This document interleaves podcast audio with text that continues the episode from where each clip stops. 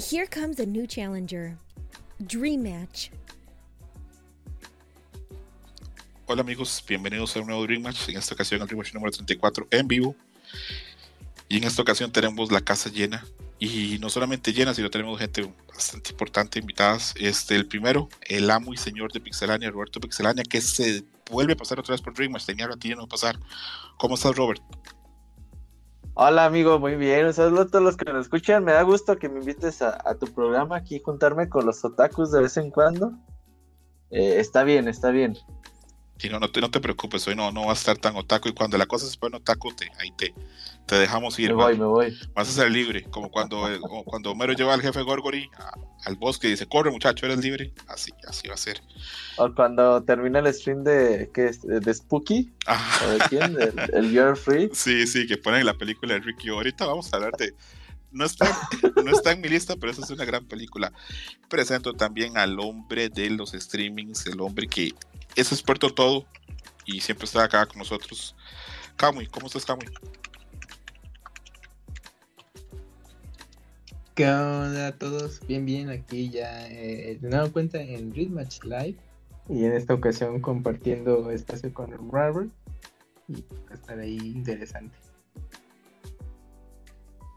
Ok, perfecto, ahí Kamui. Anda muy serio. Sí, más serio que burro en lancha. Chuyos, nos acompaña una vez más, afortunadamente. Hoy vamos a hablar acerca de un par de cosas interesantes en que quiero sacarle ahí el, el contenido de Yuyos, especialmente la parte final para hablar de las temporadas de segunda de Kimetsu no Yaiba, pero igual va a aportarnos durante todo el programa, afortunadamente. ¿Cómo estás, Yujin? ¿Qué onda? Muy bien, amigo, muy feliz, muy contento. Aquí eh, un gustazo, un honor que eh, Robert se. Bueno, está en un, en un Dream Match con Robert, que es el Otaku Supremo. Ahí nada más como dato. Eh, dirá que no, pero todos sabemos que sí. Y pues a ver. Güey, me has metido para esto. pedos últimamente, ¿sabes? ¿Y yo por qué, güey? Ah, ya, ya. Es pendejo. Cálmate, Rur. No mames. No, no, en serio. Me voy a dar a putas. Ah, tú. ¿O piensas que es broma? Todo tranquilo, Roberto. Nada más respira y no pasa nada. Bueno, ahí vemos que una vez más entre pixelanios hay aguas profundas hay, aguas profundas que corren y, roces. Eh, pasamos a temas este, más de acuerdo a la, a la gente del programa. Eh, antes, desde la última vez que grabamos, ha habido dos torneos de Canco Cup. Uno fue en Brasil, eh, clasificó Robinho. Que, qué, curioso que los, qué curioso que los brasileños, todos sus nombres siempre terminan siendo como parodias a los jugadores de fútbol. Este, la vez pasada clasificó Ronaldinho, ahora Robinho. Es, raro porque. Ronaldo? Es, raro porque normalmente cuando aparece un nombre de un jugador de, Street Fighter o de juegos de peleas, uno nunca sabe de dónde son. Por ejemplo, Takamura de Bélgica. Eh, exactamente, y piensas, debe ser japonés. Eh, hay otros nombres, otros jugadores que tú dices, bueno, puede ser de otro país, puede ser, pero los brasileños no hay pierde. Rubinho, Ronaldinho, etcétera. Acá estoy viendo el top 8. Y sí, no, no, Silverio, Shell, Showdown, Neguinho, Chaudadiño, no, no hay mucho como, no hay mucho pierde. Bien por Rubiño que tiene una muy buena cara y clasificó. Y luego Yo no lo Oye, perdón, Rubiño, ¿qué no está en la cárcel? El jugador. el jugador yo creo que tiene un montón de broncas porque violó un montón de gente en todo lado, ¿no? Ah, creo que sí está en el bote ya. Sí, igual es un talento que se desperdició. Siempre sentí que nunca dio, nunca dio lo que podía. Es, este, es clásico jugador brasileño vagabundo, ¿verdad? De esos que les gusta la fiesta, les gusta estar de joda. Son así, ¿no? Dime uno que no sea así. Es difícil, es difícil decir, porque sí, sí, sí pienso de los que yo vi, desde Romario hasta hoy, siempre han sido así. Eh, hablamos del top 8 de East Asia, donde clasificó el Gran Infiltration, en segundo lugar está All King, en segundo Arbir, Demon, Hot Dog, Lizard Ropong y Saludavis. ¿Qué pasó con este torneo? Que bueno, no fue sorpresa para nadie que Infiltration clasificara porque sigue siendo uno de los mejores del mundo. Fácil, top 5. Un jugador de élite, uno de los mejores jugadores de la historia de juegos de peleas. Y como es normal, este, con cualquier noticia de Infiltration, después hubo una tormenta de arena en Twitter de un montón de gente reclamándole a Capcom que cómo es posible, que lo dejen competir. Otro montón de gente diciéndole, ah, me sabe, ojalá les harta que haya triunfado. Entonces este, hay enfrentamiento de las dos cosas. Yo no le voy a decir a la gente qué ser, si apoyar o no apoyar, porque no me toca. eh, la verdad, y no me quiero meter en eso. Pero ahí está ya, Infiltration clasificado. Luego ya hubo. A mí me da gusto, ¿eh? Que Así- clasifique por. Pues sí, güey, o sea, lo que hemos dicho, pues ya. Lo que haya sido fue. Ya no nos toca a nosotros juzgar. Y al final de cuentas, nosotros lo que vamos a ver es un torneo de juegos de peleas, ¿no? Yo conozco Entonces, mucha gente que si está muy en contra de eso, competir Robert. Los, los mejores que compitan, pues eh, se le banía en su tiempo, yo, eh, fue juzgado en su país, pues ya nosotros qué, güey, pues no mamen, ya todos quieren ser parte. Yo creo que esa es una postura, tiene su lógica, Robert, pero yo conozco gente probablemente de la FEC de Estados Unidos que está muy en contra de esa posición y que lo que desearía es enterrarlo totalmente y no volverlo a ver. Bueno, Oye, sí. y, y Que por nos digan bueno, qué han hecho ellos. eh, y por Eh, ejemplo, o sea, no hay, no hay como un, un línea- un- un código de conducta en esas cosas. Estaba viendo, por ejemplo, en, en la escena de Smash, que, por ejemplo, están regresando eh, dos jugadores que tuvieron ahí, eh, pues, un... ¿Cómo serán? Pues alegaciones que salieron el año pasado, eh, ya están regresando, no a torneos, sino a plataformas de stream y todas estas cosas. Y yo no sabía como que llevaban un código de conducta, por lo cual es cuando acumulabas como ciertos puntos o ciertos que son puntos negativos al final, eh, ningún major de Smash te va a aceptar, ¿no? Entonces como que ahorita que ahorita que se tomó, se retomó esta plática de, de Infiltration, ¿no tiene algo similar de- del lado de Capcom, de, No. para las clasificatorias de Capcom Cup? No, Capcom no tiene nada ni parecido y la verdad el tema de Infiltration es un tema muy complicado. Repito, este, la FEC de Estados Unidos, este, un sector grande, se queja muchísimo. Dice que no importa que tan bueno estés jugando juegos, si eres un golpeador lo vas a hacer por siempre y lo quieren cancelar a toda costa. Nah, se van a Pero repito, eh, yo no, no tomo posición con ninguno de los dos porque la verdad el tema me tiene muy cansado, honestamente. Sí, honestamente. Puedo entender cosas de los dos lados y no, no quiero tomar posición. Ya, Eh, final Daigo, Infiltration, ¿eh? Capcom Cup, te la adelanto. Ah, no creo, Robert. Espero que sí. No sería, sería grandiosa. Sería Oh, no, grandiosa no. esa final. Pero eh, es, esos torneos, el tiempo nos ha enseñado que dan para muchas sorpresas a veces. La va a ganar Eh, Sería muy inter- clasificado. Sí, sí, sería muy interesante sí, que claro. ganase un mexicano. Eh, volver, avanzando con de Capcom, estuvo el anuncio y la presentación ya del look. Eh, en lo personal, yo este, estoy bastante. Me ha importado poco el personaje. Mis impresiones me parece que es un personaje pues muy lineal, eh, más gringo que tomar Mountain Dew. Eh, no me gusta el look. Eh, pensé que iba a tener cosas de MMA por el look, no las tiene. Se me parece un poco Popeye con esos brazos. Me recuerda un poco a John Cena. Se me parece un personaje de un juego, de un gameplay muy unga bunga, muy nada más para darle para adelante. Me recuerda mucho a Shen Wu de King of Fighter. Pero bueno, esperemos a ver qué pasa. Obviamente va a caer en manos de grandes jugadores y van a encontrar cosas. Creo que ayer Pong ya ganó un torneo con él. Con dos días ya ganó un torneo Pong. Y a mí no me. Se me hace alentador que ese es el primer personaje para Street Fighter 6. Pero muchas veces las cosas cuando salen no nos gustan y luego crecen en nosotros. Entonces ahí lo vamos dejando. Luego Arc System Works volvió a presentar algo de, de perdón, DNF Duel, que hace un año no presentaba nada. En estos días han presentado varios trailers. Eh, se reveló que el juego lo está haciendo Airing, que Airing es la compañía que hizo el motor de juegos de pelea de Marvel vs. Capcom 3. eh, que normalmente hacen ports. eh, estaban ahí hace tiempo, no trabajan juegos de peleas. Creo que de Marvel vs. Capcom 3 no sabían nada. Ahora están trabajando en esto, por lo cual tiene sentido que Arc System este, pueda cubrir tantas, tantas, tantos frentes, porque si no sería como imposible que puedan trabajar tantas cosas. Y yo me imagino que se están apurando tanto, sacando tantos streams de, y tantos anuncios del juego, es que probablemente venga para el 2022. Eh, yo creo que es un buen momento el 2022 para juegos, porque el único juego que se ha anunciado es el King of Fighter. Para el 2023 se ve complicado, para el 2023 ahí va a estar ya Street Fighter 6, ahí va a estar ya Proyecto L, tal vez el Killer Instinct que están desarrollando por ahí tal vez esté, tal vez ya El NetherRealm 8. Studios el Tekken 8 exactamente también. Ya el 2023 será un año muy complicado para los juegos de peleas para salir. Entonces este es un buen momento para, para Arc System. Eh, te pregunto, Robert, ¿has visto algo de este juego o no has visto nada? Fíjate que hasta que me mandaste el Street Beat, y ay, qué bonito se ve, ¿eh? Me, me gusta su diseño de arte. Obviamente, todo este estilo de Art System Wars, pero se ve, se ve muy interesante. Personajes ahí con armas largas y toda esta onda.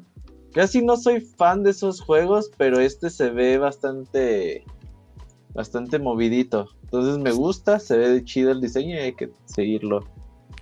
Art System Wars parece que no se puede equivocar ahorita, ¿verdad? Todo lo que hace, todo lo tiene una estética y una calidad que uno dice, pero ¿qué, qué diablos están haciendo esta gente? ¿Qué, ¿Qué calidad tan alta tienen con todo lo que hacen? Porque todos los últimos juegos han sido de una calidad altísima. Eh, yo siento que este no está al nivel de Strive, pero está al nivel del Dragon Ball Z Fighters y el Gran Blue Fantasy Versus, que igual se veían muy bien. Eh, y Eugene, ¿tuvieron chance de verlo o seguimos con otro tema? No, ese no, lo, no tuve chance. No te preocupes, Kamui. Chuyus. Digo que Kamui nos decepciona a todos. Yo sí lo vi, o sea, que parece ser como un tag team, ¿no? O sea, bueno, sí vi ahí como que les emocionan ahí a la gente, ¿no? Eh, yo creo que ese es el que sigue, el de Proyecto L, pero no te preocupes, Chuyus. Ah, sí. no te preocupes. Brincamos de una vez, Proyecto L anunciado, teníamos dos o tres años sabiendo que los hermanos Canon, fundadores de Evo, estaban trabajando en este proyecto con las licencias de, de Riot, de League of Legends, con lo cual pues el proyecto ya en sí es enorme, tiene un IP enorme atrás, eh, ellos tienen muchos contactos, son fundadores de Evo, o sea, un montón de, de creadores de contenido y un montón de gente que está haciendo streamers, youtubers, son amigos personales de ellos, como Maximilian. Entonces ya tienen las nalgas super vendidas a, hablar bien del juego, como Maximilian. Entonces, este, el juego va, va, con todo. El juego va con todo. Este juego viene muy fuerte. Eh, ya Riot anunció que no va a tener comandos, o sea que el juego va a ser como el juego de los Power Rangers, que los poderes especiales se hacen atrás y un golpe adelante y un golpe abajo y otro botón, para que cualquiera pueda entrarle y que no haya un gateway, que no haya una puerta de dificultad. Eh, hablan de que va a tener un rollback que pues, va a ser como el rey del rollback, lo cual es comprensible porque los hermanos Caron están dentro de los primeros equipos que desarrollaron rollback. Y este es como los pasos de elefante. Eh, yo conozco mucha gente de la comunidad de la FGC occidental que esperan este juego como el santo grial. Creen que este es el juego que va a llevar las cosas a donde no las pudo llevar nunca Street Fighter, a donde no las pudo llevar nunca ninguna otra empresa. Roberto Pixelania, la última vez que hablamos tú eras muy escéptico de este juego. ¿Has cambiado o sigues igual? Ah, ok, mira. Me gusta la estética. La estética está bonita. Pero eso de los comandos no me gusta nada. Como jugador de 30 años de juegos de peleas, sí te digo que no, no, no me gusta eso. Pero habrá que probarlo. No, no me voy a cerrar a, a decir no lo va a jugar lo chicamos, se ve bien ahí algunos combos que, presentan en los videos, pero sigo pensando que si pensamos que por League of Legends y Riot Games este juego va a tener éxito nomás porque sí, en juegos de peleas pues está complicado, ¿eh? O sea, ve tú hoy en día lo que es Valorant, que también es de Riot Games y toda esta onda totalmente pasa desapercibido para todo el mundo. Entonces, pues un juego de peleas, imagínate cómo va a estar la onda, ¿no? Si un FPS tipo Overwatch pasa desapercibido con franquicia de League of Legends, imagínate un juego de peleas. Pero, ok, vayamos checándolo. Se ve bien por ahora en estética, me gusta, los escenarios y toda esta onda. Lo de los comandos no me emociona tanto. Pero ya viendo ahí los combo vídeos y todo, pues se ve bien. A ver qué show. Ok, ok. Yo antes de, eh, de grabar este, la última vez tuve un live con, con, con, Gerson, que un saludo a Gerson si nos escuchan el grabado. Tuvimos un live muy cortito de 20 minutos donde yo le, eh, le, traté de explicar algo y que no lo expliqué bien y creo que lo voy a volver a explicar y no lo voy a explicar bien, así que me disculpo con la gente que nos está escuchando. Y es que en economía hay un término que se llama capital golondrina, que es alguien que llega e invierte como en un país y luego, eh, sin que ese capital logre beneficiar al país, lo retiran. Yo creo que este juego puede darse para que haya jugadores así tipo golondrina, jugadores de LOL que lleguen y hacen, ay, yo quiero jugar juegos de peleas y se van a meter en este juego, lo van a intentar. Y en los primeros días que se metan ahí a, a red, a internet y jugadores de juegos de peleas tradicionales, los molamos a palos, lo van a dejar abandonado y no van a querer jugar más, por más que sea la licencia de League of Legends. Creo que eso es una posibilidad. Y creo que otra posibilidad es que jugadores como Roberto, experimentados, no le quieran entrar porque lo sientan muy fácil. Yo recuerdo mucho ver una entrevista con Tokido donde le preguntaban si él iba a jugar Persona Arena y hizo una cara de asco y dijo, eso es demasiado fácil y no tiene dificultad y no hay reto para un jugador como yo que crecimos arcades. Entonces, no sé qué va a pasar con este juego League of Legends. Puede que sea un gran éxito, puede que este sea ya lo que nos entierra a, nosotros los dinosaurios de los noventas y que esto sea lo que de ahora en adelante lo que tenemos en los juegos de peleas, que los comandos sean así de un botón y otro botón y que ya ahora va a ser así, más accesible. O puede que no funcione, solo el tiempo lo va a decir. Eh, lo que sí les digo es que la comunidad occidental está emocionadísima. Creen que esto va a llevar esto las cosas a otro punto. Porque Riot es enorme. Porque los torneos que va a hacer van a ser enormes. Porque los premios económicos van a ser enormes.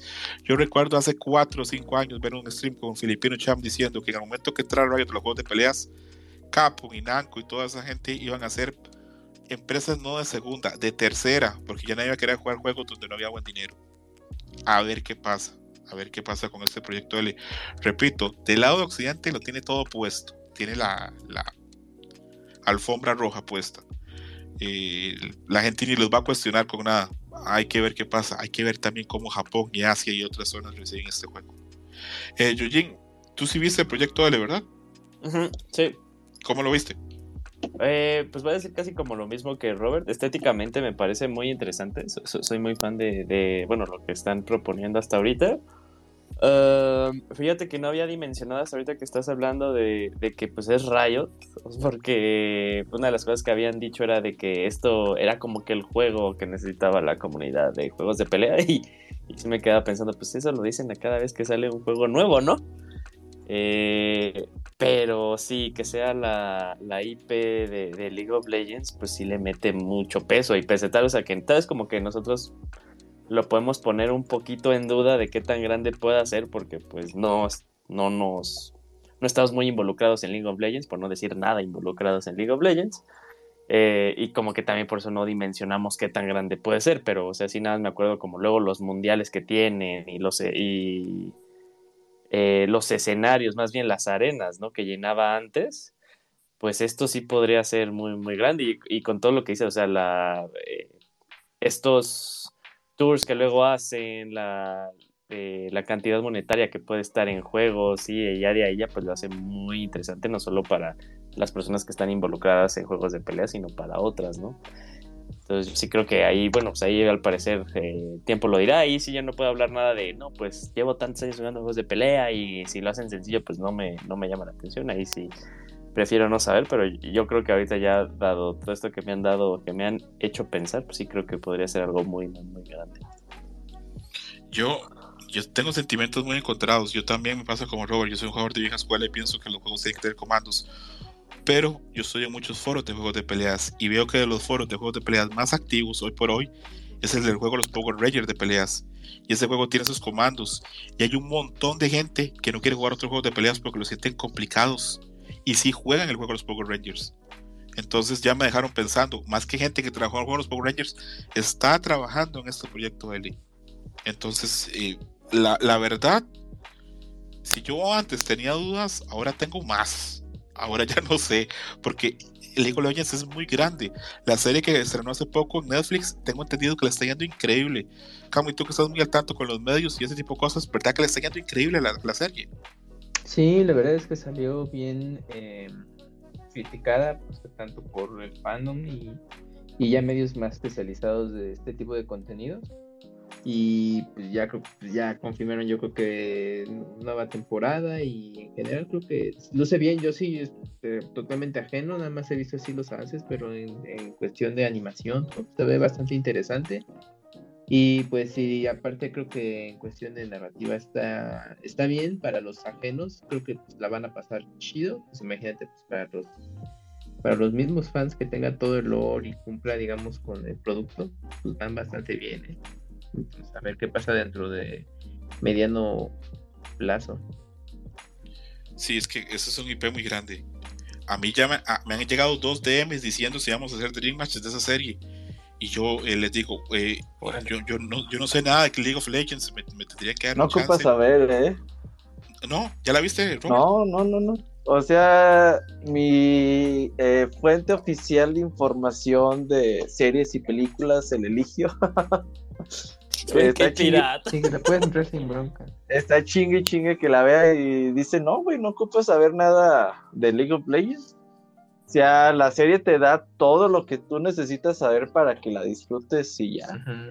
Y a parecer sí es, es la serie del 2021 por lo menos animada, ¿eh? Bueno, la Porque voy a la- la Fíjate yo también escuché algo similar, ¿eh? De, de gente que decía que no es necesario que sepas cosas de League of Legends para verla. Ok, ok. Yo la vamos a poner ahí entonces en modo espera porque tenemos un par de series ahí que, que vamos a taclear primero. Unas este, de robots y otras de vaqueros en el espacio. Pero la, la- la vamos a poner ahí en este, pues en- a, a futuro. Porque parece que sí tienen mucho interés de la gente. Y entonces, bueno, y con Proyecto L, pues tengo mis dudas.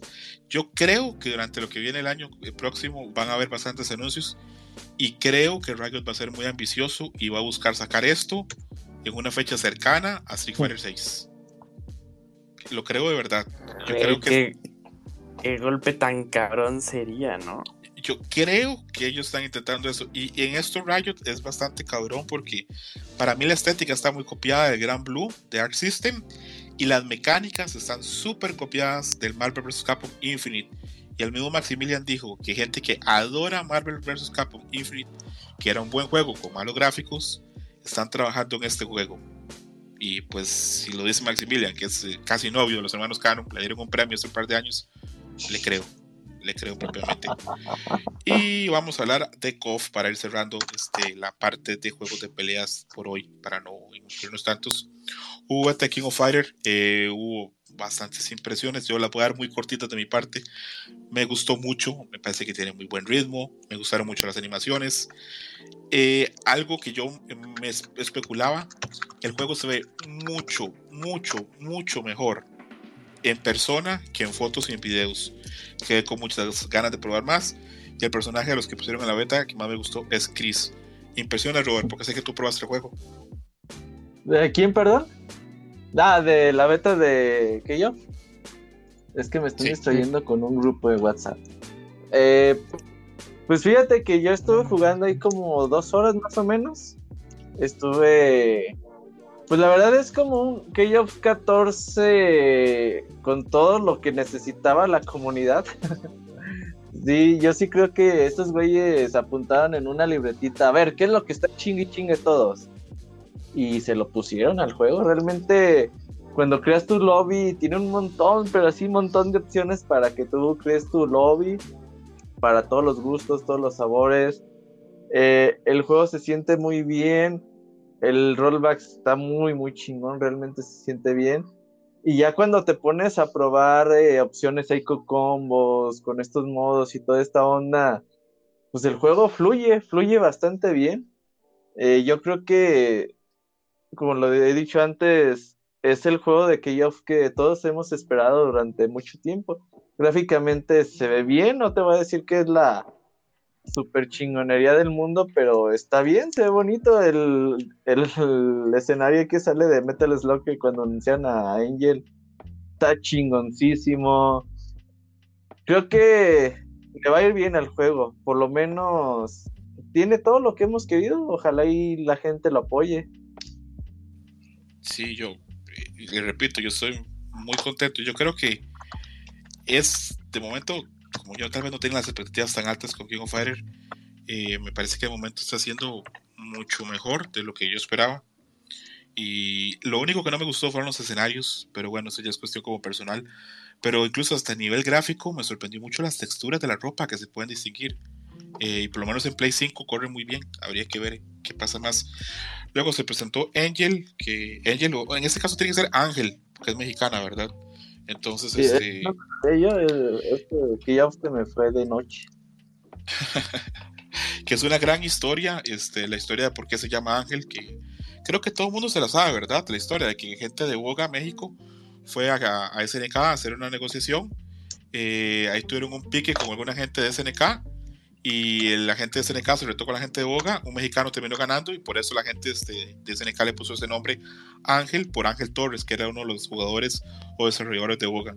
Es una historia ya muy famosa y yo creo que la estoy contando como para nadie, pues ya todo el mundo se la sabe, pero, pero bueno, que por si alguien no la sabe, que se sepa. Ese personaje se llama así por un jugador mexicano, un desarrollador mexicano que le ganó a jugadores de SNK, del equipo interno de SNK. El trailer está muy bien, a mí me gustó muchísimo. A mí Angel, bueno, obviamente desde el punto de vista pues, físico, pues sí me parece muy atractiva. Me he dado cuenta que yo siempre la sentí que era difícil de llevar o manejar y nunca se lo dije a nadie porque pensaba que, que, era algo que me pasaba solo a mí. En los últimos días he revisado y es algo que es un sentimiento compartido. Están muchas listas como los personajes más difíciles de llevar de la saga. Interesante, no, no, lo sabía. Eh, pensé que solo a mí me costaba, pero sí. Eh, Robert, ¿tú subiste el trailer de, de Ángel? Claro, sí. Y me gusta su estilo de pelea. Yo la verdad no la conocía nadita. Eh, se me ha ido, digo, de largo en todos los que yo.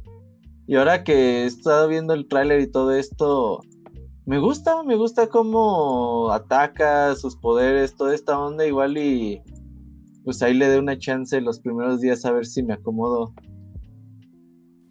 Tengo entendido que es bien difícil llevarla, honestamente. O sea, sí, los videos que estuve viendo y leyendo, hay gente que decía que con lo que aprendes a llevar a Ángel, a Ángel, perdón, aprendes a llevar tres personajes. Mm, Hay que ver qué tanto es, es cierto, pero de ahí. Es que se ve muy estético la forma en que pelea. Y por ejemplo, otro de los personajes que es así, este Shune. O, no, no, bueno, día. A mí me gustó mucho en la beta. Estuve jugando con él. Y se ve muy cabrón sus poderes, cómo lanza sus manos rojas, azules. Qué interesante cómo hubo rechazo a Shune y poco a poco va ganando entre los fans. A la gente le está gustando más. Y bueno, sí, sí, ya, sí, gane, gane popularidad. Eso pasa mucho en, en, los, en, los, en, los, los, personajes protagonistas de, de, SNK. A Ash Crimson la gente lo odiaba y ahora lo pedían a gritos. Entonces, pues, la gente es complicada a veces de complacer. Yuyus no es cofero, pero Yuyus ahí me escribió un día y me puso, me gustó mucho el trailer de Ángel y yo, a este Yuyus le gusta comer con cuchara grande. Yuyus, ¿cuál es, cuál es tu opinión de, de Ángel? Ah, siempre me ha gustado su diseño. Está, fíjate, está muy cabrón, es que. Ah, me, divierte mucho luego ver eh, los diseños de los personajes femeninos. SNK sabe hacia, hacia dónde va su público. Pero eh, fíjate que estaba viendo, me regresé un poquito de KOF 14 para ver su diseño. Eh, mejoró así abismalmente como el de la mayoría. Y tal, tal vez como mi, mi, único, pero sigue siendo que te digo que todos los veo bien manotas. Pero bueno. Eh, pero muy divertido. O sea, eh, eh, estéticamente me, me, encanta el personaje. Wow, está increíble su diseño. Sí, sí, es bastante revelador. Aparte de eso, que, que se, se exhiba tanta piel, pero a la vez pelea con botas es, es bien interesante. Kamui, ¿te sorprende que el personaje en 7 días tenga casi 600 mil vistas o lo es normal? A ver, es que se, se cortó. ¿Me puedes? No, es que se cortó. Ah, no, Camu, y te preguntaba que si te sorprende que el personaje en solo una semana tenga más de 600, tenga ya casi 600 mil vistas en YouTube.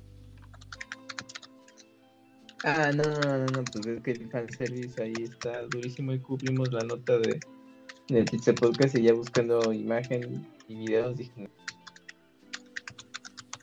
son pues llama mucho la atención. Pero está bien, pues obviamente un juego tiene que tener mucho eye candy, pues porque pues, mucho del público es masculino y los personajes femeninos siempre siempre serán los más atractivos para poder estar jugando y pues tienen que, lucir, ¿no? Entonces, pues eh, con este personaje pues, no puede la excepción. Pero bien, pues, se, se ve bastante padre. Sí, sí, yo creo que todo el mundo está bastante contento con el trailer de Angel y con el diseño. Angel no, Ángel, perdón, me está costando, me, me traiciona ahí el, el, el, el anglo, el anglolingüismo. Eh, luego, ya solamente quedan, a ver, cuatro cupos de King of Fighters. Eh, Robert, ahí te puse una imagen en el script, quedan solo cuatro cupos para y me asustaste, King of Fighters. ¿eh? Sí, y, y, yo sé que toda la gente que hemos crecido jugando King of Fighters vemos esto y pensamos, ¿qué vergas está pasando? Porque nos hace falta ahí algunos personajes básicos, esenciales de la saga. ¿crees que nos quedemos sin King Kafon? No, espero que no. Él ha estado siempre en todos los King of Fighters y es mi main. Ese King no sale de mi tercia nunca.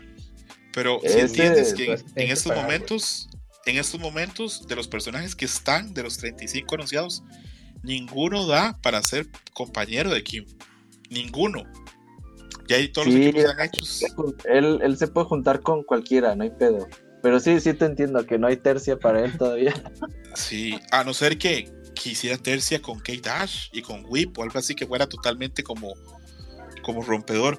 Porque lo que, lo que estamos claros es que Chang y Choi acá no van a estar, ¿verdad? No, no creo. Chang y Choi ya no creo que no. Yo pensaba que iba a estar Silvi Paula Paula, la, la idol, que estaba basada en Kami. ¿Cómo se dice que Kami? Kami Piao Piao, ¿cómo es? No, este no me lo sé. Piem Piem. Gracias, Kami, gracias. eh, que Yeri Kami Piem. siempre está para. Kami siempre está para sacarme de mi, de mi ignorancia. Gracias por venir Kami, por esas cosas. Porque sí, este. Yo pensaba que ella iba a estar. eh, quedan cuatro cupos y la verdad, yo creo que sí va a tener uno Kim. Y de momento son muy pocos los personajes que ya no tienen equipo. Entonces está. Está curioso. eh, cuando menos este, ver qué pasa con, con el cast de, de King of Fighters. Eh, ya solamente falta diciembre, enero y ya el 17 de febrero. Entonces solamente quedan como pues dos meses para los cuatro Anuncios. personajes. Y sí, también probablemente también para que anuncien este cuál van a ser los personajes de DLC del primer batch de DLC, entre los cuales va a estar probablemente Yamazaki, va a estar Rob Howard, va a estar este Keith Howard, va a estar personajes que son así muy ansiados por los fans y que SNK sabe que esto le puedo sacar dinero si lo saco aparte. Pero sí, es, está interesante ver qué A pasa. mí me eso. sorprende que, que Giz no sea base, ¿eh? Eh, Y es nunca ha sido muy. mm, Pero, solamente con pues, 96. Es muy fan favorite. Sí, Por, por lo mismo, yo para sacar dinero. Ok, bueno, sí tiene sentido. Para que la gente este, le gusta. Que eh, confesión, eh, a mí me encanta eh, jugar con Giz, pero nunca lo he sabido dominar como los grandes jugadores. Eh, los counters que tienen ese tipo de cosas nunca los he logrado llevar como a mí me gustaría. Tal vez debería ponerle más atención a, a futuro. Y bueno, con eso cerramos prácticamente la sección de juegos de peleas. Anunciar que ahora el 5 de diciembre se anuncia el próximo personaje de Skullgirls. Que Skullgirls ahí sigue, sigue con su escenita, sigue con su grupo y pues todo bien con ellos y los felicito. Ya tienen casi 8 años de desarrollo en el juego. Creo que es el juego de peleas occidental más exitoso de la historia, porque los juegos de NetherRealm Studio lo que tienen es un ciclo de dos años. Killer Instinct también tiene ciclos de vida muy limitados. Creo que este es el juego fácil occidental más exitoso de peleas de la historia. Y hace poco, una vez que hablé con Paco, me dijo, es que ya es un juego de culto, porque la- hay gente que lo tiene jugando muchísimos años, y hay jugadores que salieron de este juego para otros, como Sonic Fox, que nació acá. Entonces, pues, todo bien con Skullgirls, ojalá sigan, y ahí ojalá que continúen con su Season Pass, y todo les funcione bien ahora que ya no tienen a Mike C y todas esas les toca un nuevo. Ojalá que les toque un Evo, ya es hora, ya es hora. Ojalá que sí, que sea, que sea necesario. Es un juego con buen rollback, con muy buena estética. Yo, yo tengo la idea que a Kamui este juego le tiene que usar mucho en estética, o estoy mal, Kamui. Eh, visualmente me gusta mucho. Anda en otra dimensión. Pero pues te digo, yo ya estoy jubilado de esos juegos raros. Esos juegos raros que se tienen que pelear en dos Ok. zonas, pero los aprecio ahí cuando los están anunciando y pues esperemos que le vaya bien. Nada, no es broma, pero no, se, se- Te gusta la y- estética, ¿verdad, Y, Kamui? pues qué bueno que pues llega ahí mucha gente entusiasta. Sí, el juego se- me gusta mucho cómo se ve. pues, Pero- estilo cómic. Bueno, Yo hace poco, pero, eh, pues, retuiteé- A mí me este. Hace poco retuiteé un póster que compré de, de, de Skullgirls, que es parodia al, o homenaje al póster clásico de Marvel vs. Capcom, de los personajes viéndose así de frente. Que por cierto lo recogí hace poco, esto, bueno, ahora que hace pocos días que vengo llegando a Estados Unidos lo recogí. Y ahora voy a buscar cómo enmarcar lo que, amigos, no sé en México, pero por lo menos acá es bien caro mandar a enmarcar un póster. Bien caro. ¿En serio? Es, sí, para mí me está saliendo más caro marcar el póster que el póster. ¿Cuándo cobran? Están cobrando entre 60 y 80 dólares. No, sí, aquí en México por 100 Pero es que depende la. Pues, El trabajo. Sí, más o menos. Es que depende el, el- la medida del Tama- peso más el, el marco y todo eso. Pero no, no es realmente caro. Ajá. ¿Tú tienes muchos pósters, Camui, así marcados? Eh, no, tengo un par y aparte unas sketch cards ahí. Bueno, unas tarjetas de ilustraciones que me hizo ahí un profesor. Y, y las enmarqué. No, no, no es caro. Bueno, es que aquí por mi casa hay, hay muchos lugares que se dedican a eso. Y le dije, no, pues encuentro un póster de estas dimensiones. Ya les- se, la- se las traje y sí, creo que no pasaba más allá de 100, 150 pesos por muy caro y todo eso, pero por ahí así. Tal vez es que yo, tal vez estoy yendo yo a una banestería o algún lugar muy caro a hacer ese, a pedir ese Es que, trabajo. es Tengo que que también depende. consultar el precios. lugar. Sí, Tengo que mejor consultar ver más precios, pero sí, más, este, más local. más humilde que llaman. Vamos a ver más cómo me va con eso, pero sí, este, me sorprendió, me, me, me, me están cobrando bastante caro. Yuyu, ¿tú tienes pósters así marcados?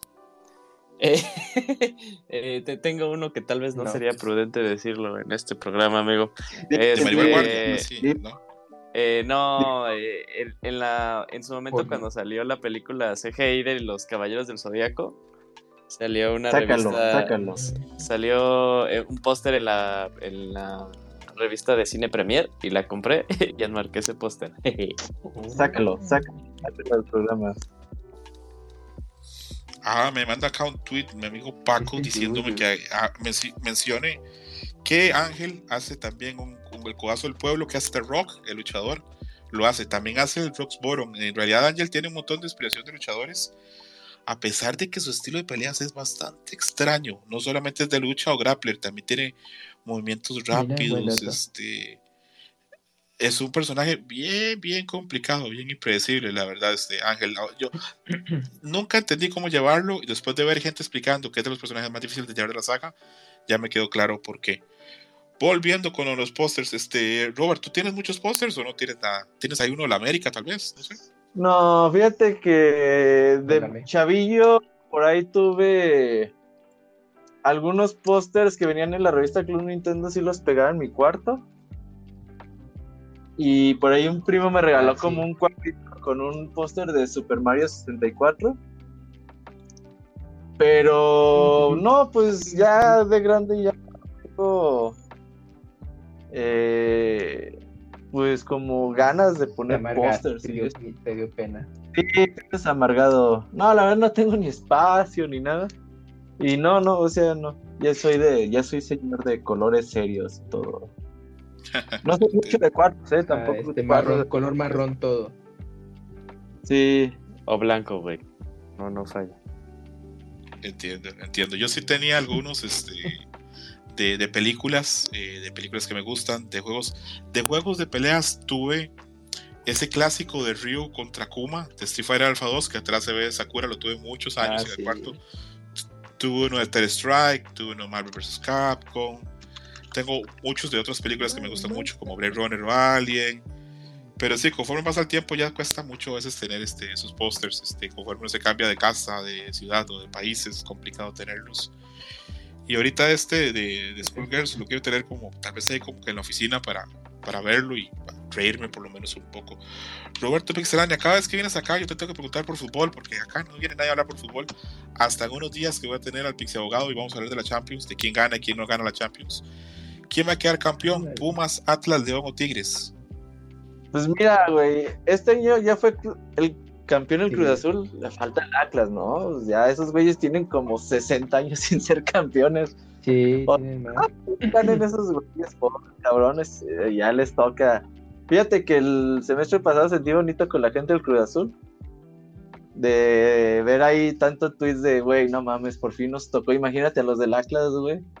Entonces, ojalá y les toque a ellos, güey. No. Digo, la veo difícil para ellos. Yo creo que el ganador está entre Tigres y León. Pero, pues, sabe, ahí los Pumas calificaron de pura chingadera, güey. Y pues están haciendo lo que importa en las liguillas, jugar bien los últimos, las últimas cinco semanas del torneo y ganas, eres campeón. Pero bueno, pues si les toca a ellos, pues qué chingón, pero ojalá y el Atlas, güey, pues ya que les toque. Porque, hay, o sea, la neta, yo como aficionado de fútbol, yo me acuerdo cuando fue campeón en América, por la primera vez que yo lo pude ver, en el 2002. No mames, la pinche emoción que se siente de ver a tu equipo campeón está muy cabrón. Entonces, ojalá y les toque, pues ha de haber mucha chaviza, gente ya grande que nunca ha visto el Atlas campeón y que les toque. Un saludo Osiris, que eh, a él le va al Atlas. Me ha, me ha expresado varias veces que, que, que a él este, le atrae el, el, Atlas. No sé si es porque le tocó verlo cuando lo dirigía a la golpe, que dicen que jugaba muy bonito, o no sé por qué, pero me ha comentado por ahí. Y a la gente también de Guadalajara que, que le va al Atlas, ojalá tengan chance. Eh, una duda, Yuyus, ¿tú le vas a algún equipo de fútbol en México o no, tú no tienes afición a eso? Eh, en su momento le era muy Chemo. aficionado del... ¿Qué? Eres Chemo, ¿no? Le vas al Cruz Azul. Ah, sí, sí, sí. Chemín. ¿Qué es? Y- Chemín CP. Y- y- Yuyus, ¿y te, te emocionó ahora que el Cruz Azul salió campeón o ya estás muy curado de eso? Eh, no, ya estoy muy curado. O sea, eh, sí, fue como una época eh, en mis. Cuando estuve en secundaria, bueno, como estuve quinto de primaria hasta Fuerzas la básicas. prepa, terminando la prepa, hasta fuerzas. Este, sí era muy fan, ¿no? Pero ya después eh, me aburrió mucho porque era como mucho la, la historia de siempre con el pinche Cruz Azul, güey. O sea, pues llegando, ahí, sí, sí, Y despeñando. despeñando, güey. y Oye, entonces tú eras la salación, ¿no? Nomás los abandonaste y fueron campeones, ¿o cómo estuvo? No, güey, porque pues los abandonó, o sea, ya los había abandonado desde hace como que unos 5 o 6 años. Entonces no, no, no, no aplica ahí. la- Mira. Y en esos 5 o 6 años fue cuando Efecto también perdieron la final contra el América. Ajá. Entonces como que no me cuadra, no me cuadra esa ley. Bueno, pues sí, a lo mejor. Pero O- no, o y sea, fíjate- la clase. Me, me bajé, me bajé del barco cuando fue la final, creo que fue contra Tolucas o Santos, que se fueron a penales, güey, y perdieron porque el puto balón pegó en el travesaño y le pegó la nuca de Corona, güey. Hazme el chingado favor. Cuando, con el Toluca, sí.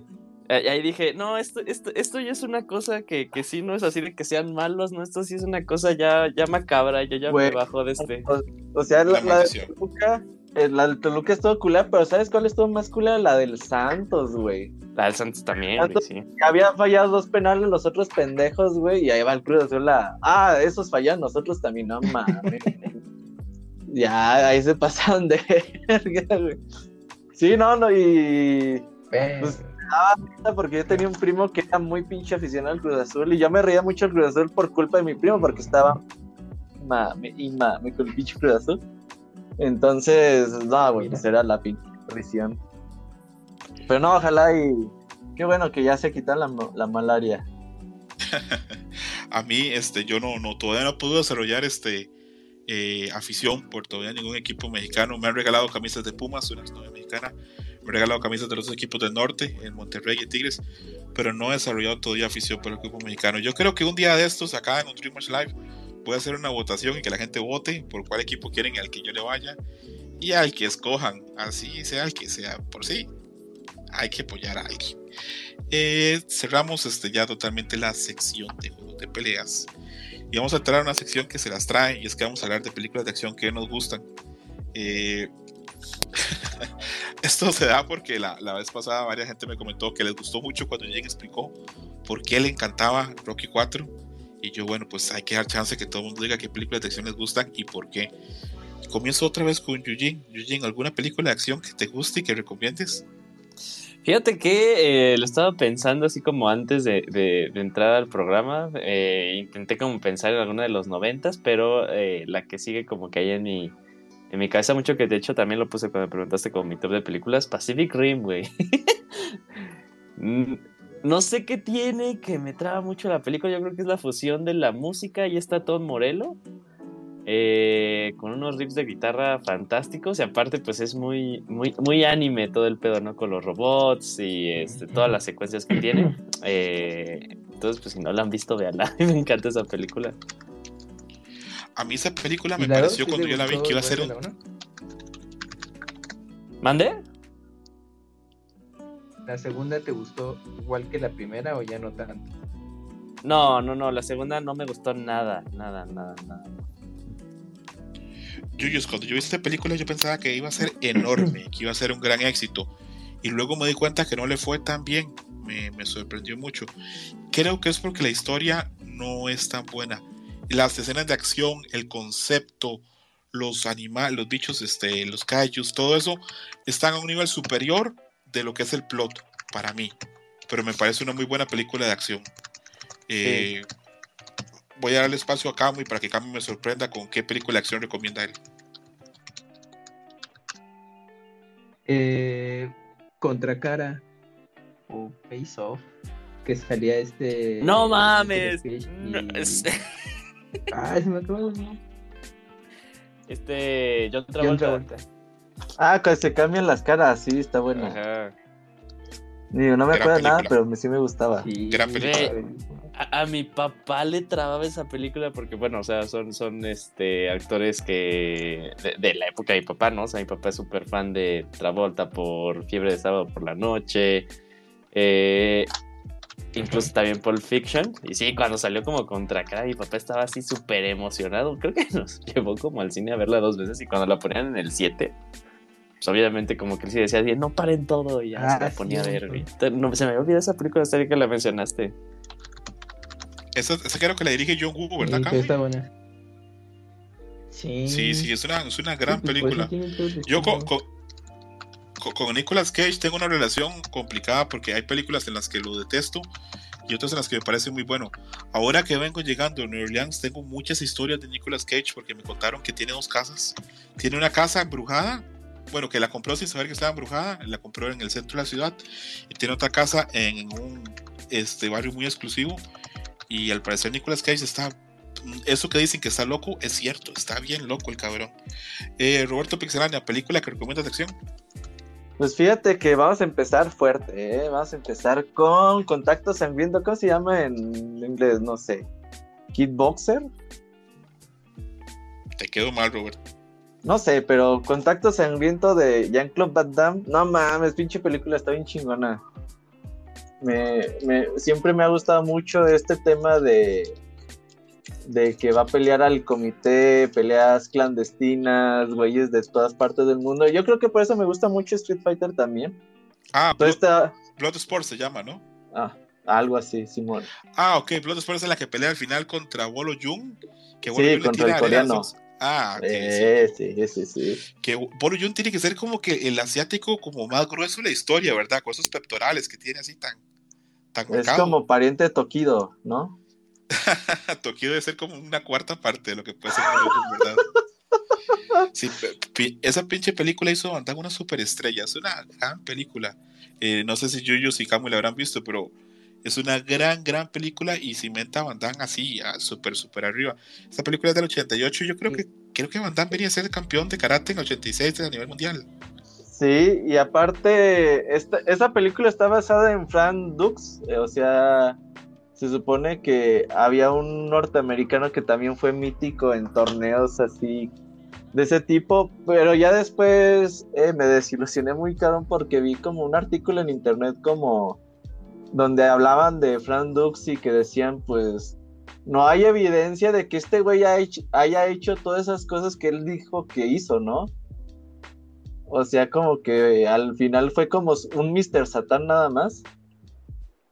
Y pues eso me puso triste, pero la película está muy chingona. Esa escena de los ladrillos que, que era de, pues, nomás destruye el de abajo a ver si es cierto que eres entrenada por este cabrón y que los destruye. No, está muy chingona la película. Tiene escenas muy, muy perras. El otro día la vi en YouTube así de corridita. Ya ahorita la ves y ya pinches escenas dices, ah, se pasan de verga. Pero la verdad es que es muy buena película. Véanla. Sí, es, es gran, gran, gran película. Y aparte es este, de esas películas que quien tuvo este, en esa época de los... Yo creo que Van Damme como de esta época, del 88 al 93, eh, a- ahí con las manitas trataba ahí de alcanzar este, la, el estrellato de acción y, le iba bastante bien. En esa época estaban tanto él como eh, Steven Seagal, el, el- el hombre del Aikido, muy pegados. Pero bueno, ya después su carrera recibiría pues ahí su, su golpe esperado. Eh, la primera película que yo voy a recomendar es, Police Story de Jackie Chan.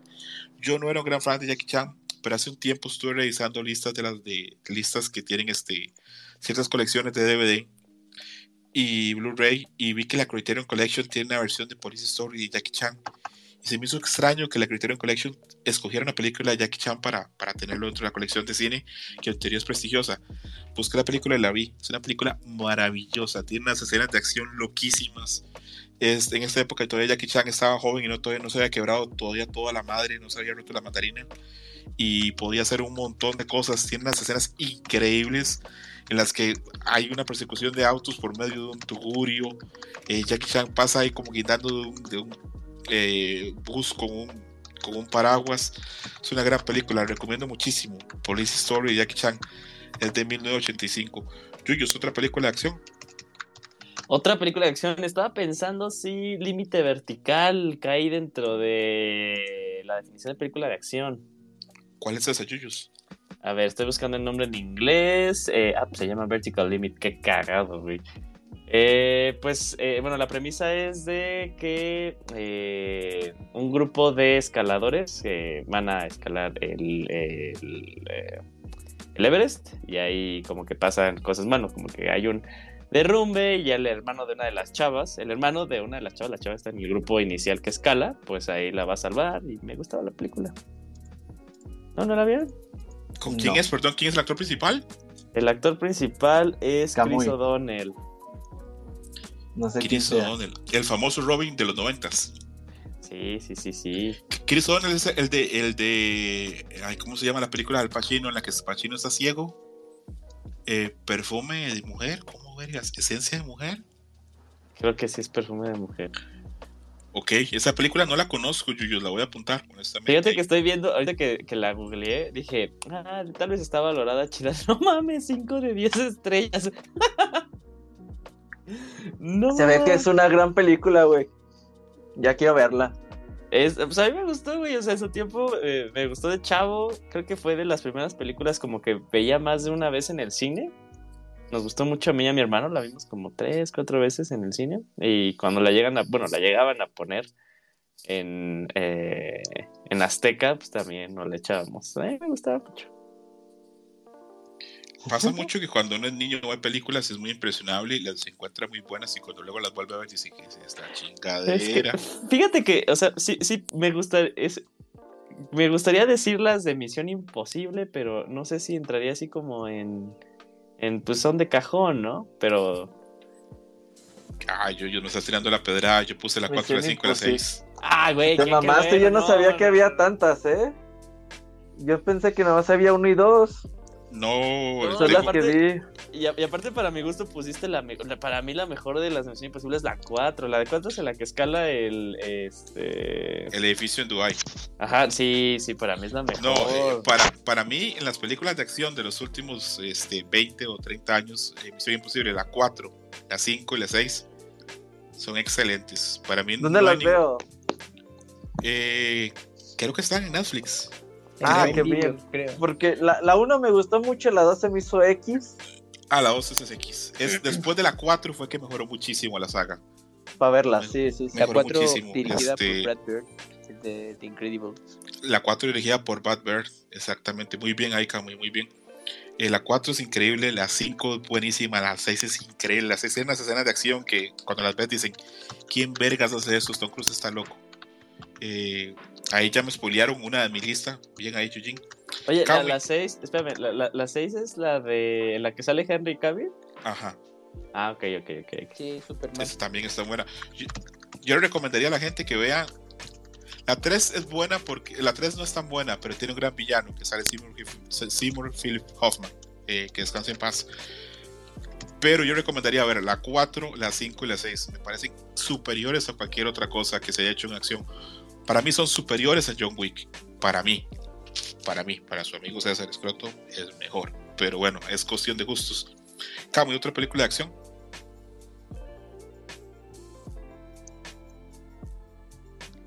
Eh, bueno, ahí sí me voy a ver con cliché, a ver si no les arruina su, su lista con Die Hard, todo de matar, la 1. porque es película navideña. Yo no la dije porque sabía que alguien la iba a decir. Por la que estaba mami, mami, uh, Ahí estaba mami, mami, el Moy, en- ahí en el Pixel Podcast, que sí se, se compró su película en digital y no en Blu-ray, pero bueno. Y pues la verdad es que no ti- tiene un poco que la pude ver y, y de vuelta y dije, no, pues que sí está chido y, y todo esto del, del edificio y cómo luego, pues esta película pues, ha inspirado a otras e incluso, pues bueno, luego hubo referencias o parodias en series, en, en sitcoms que luego la mencionan, entonces pues dejó marcada una generación esta película. A mí me parece excelente Die Hard. Pero me cae muy mal que la gente la quiera adjudicar a Navidad. Yo no siento ¿El que Moy? sea una ¿Te cae mal el Moy?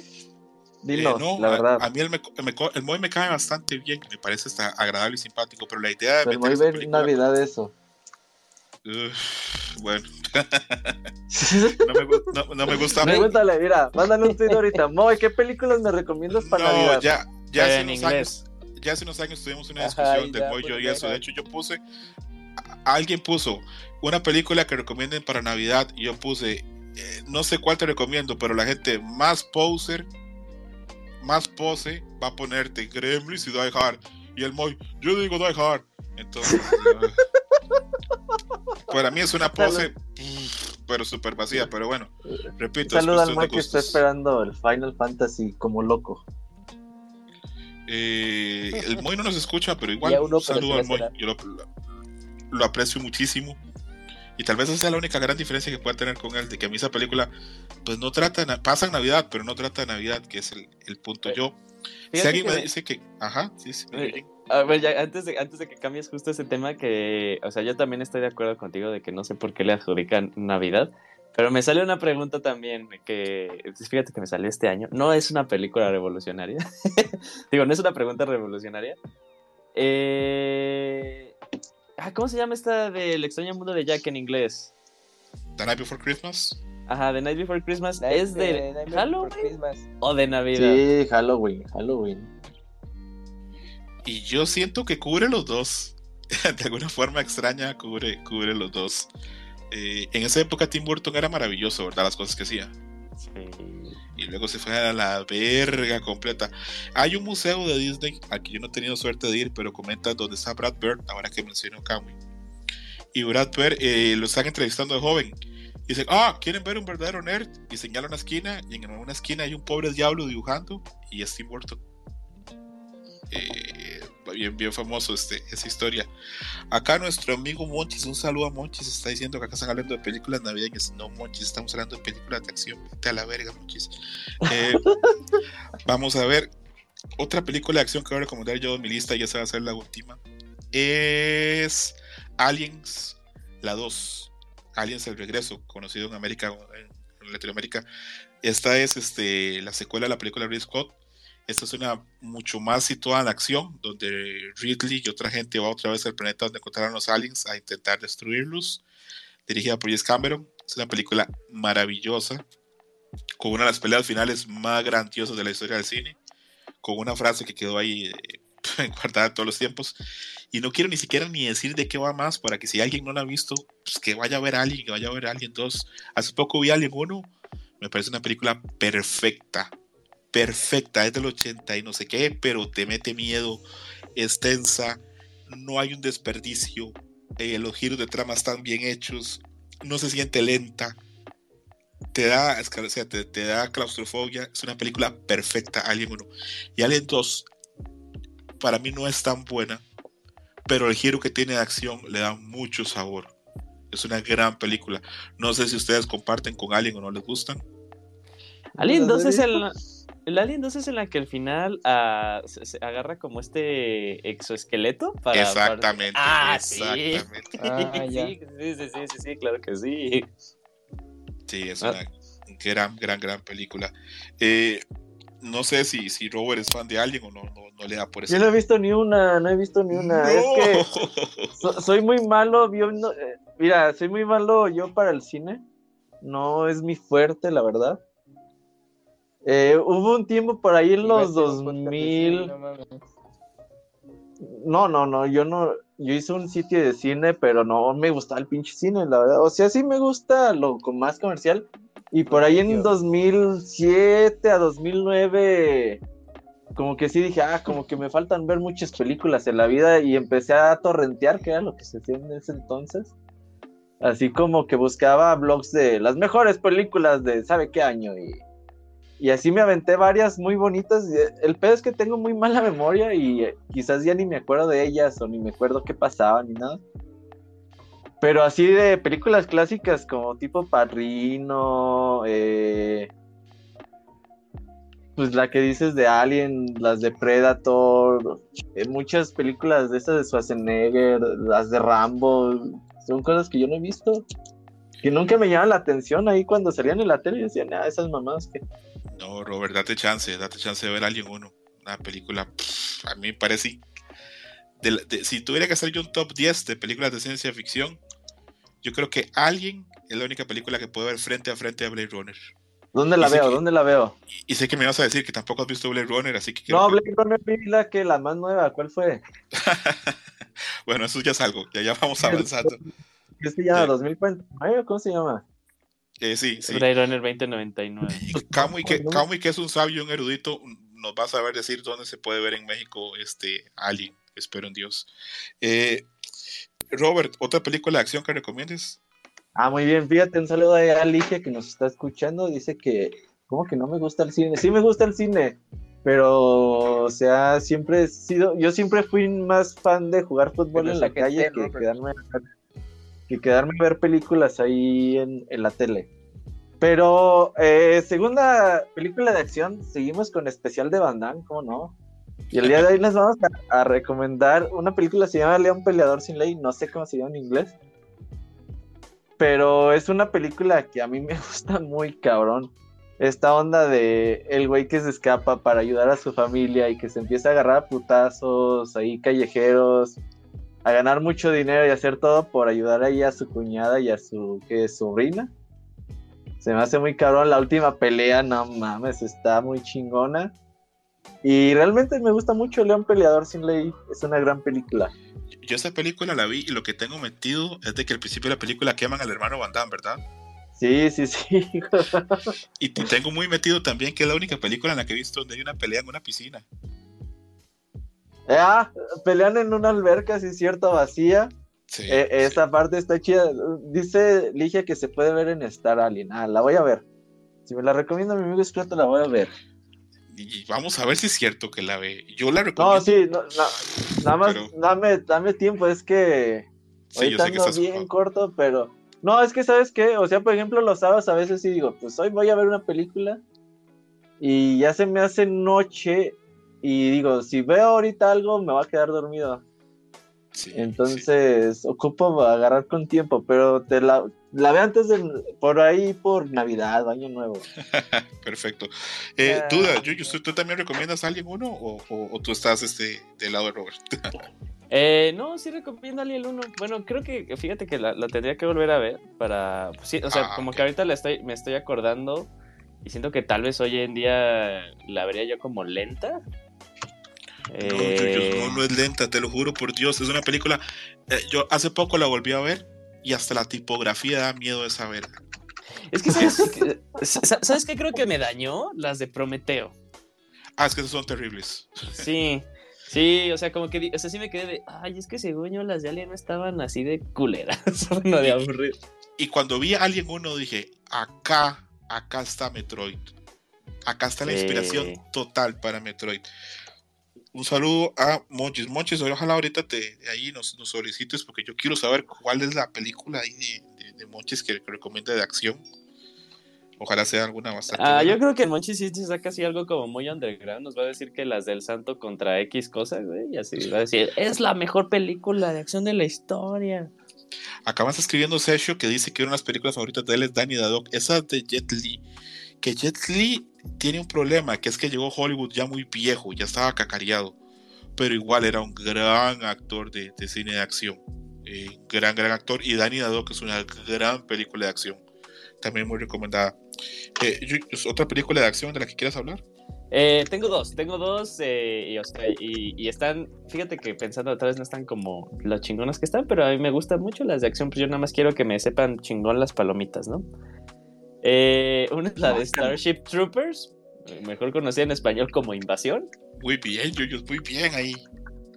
Esa película me da un montón de... Me, me costó como dos veces verla porque al inicio estaba bien y dije, ay, creo que estas películas son como de esas películas que se mofan de las películas de acción. Y ya luego la vi una segunda vez y dije, ay, pues nunca la había terminado de ver y salí, salí fascinada de la película y dije, oye, está buena, ¿no? ¿Sabes que esa película se dice que es una parodia al ejército gringo? Nah, sí, súper. O sea, con la simple escena de cuando se hacen los tatuajes, queda súper claro eso. Ahora, tengo entendido que el libro va por otro derroteros. Tengo entendido que el libro habla realmente de la necesidad que, que tiene que haber de tener un ejército en un país. Pero no voy a, a hablar mucho de eso porque yo no he leído el libro y no me gusta hablar de cosas que no, no sé. Es una gran película, yo la recomiendo mucho también.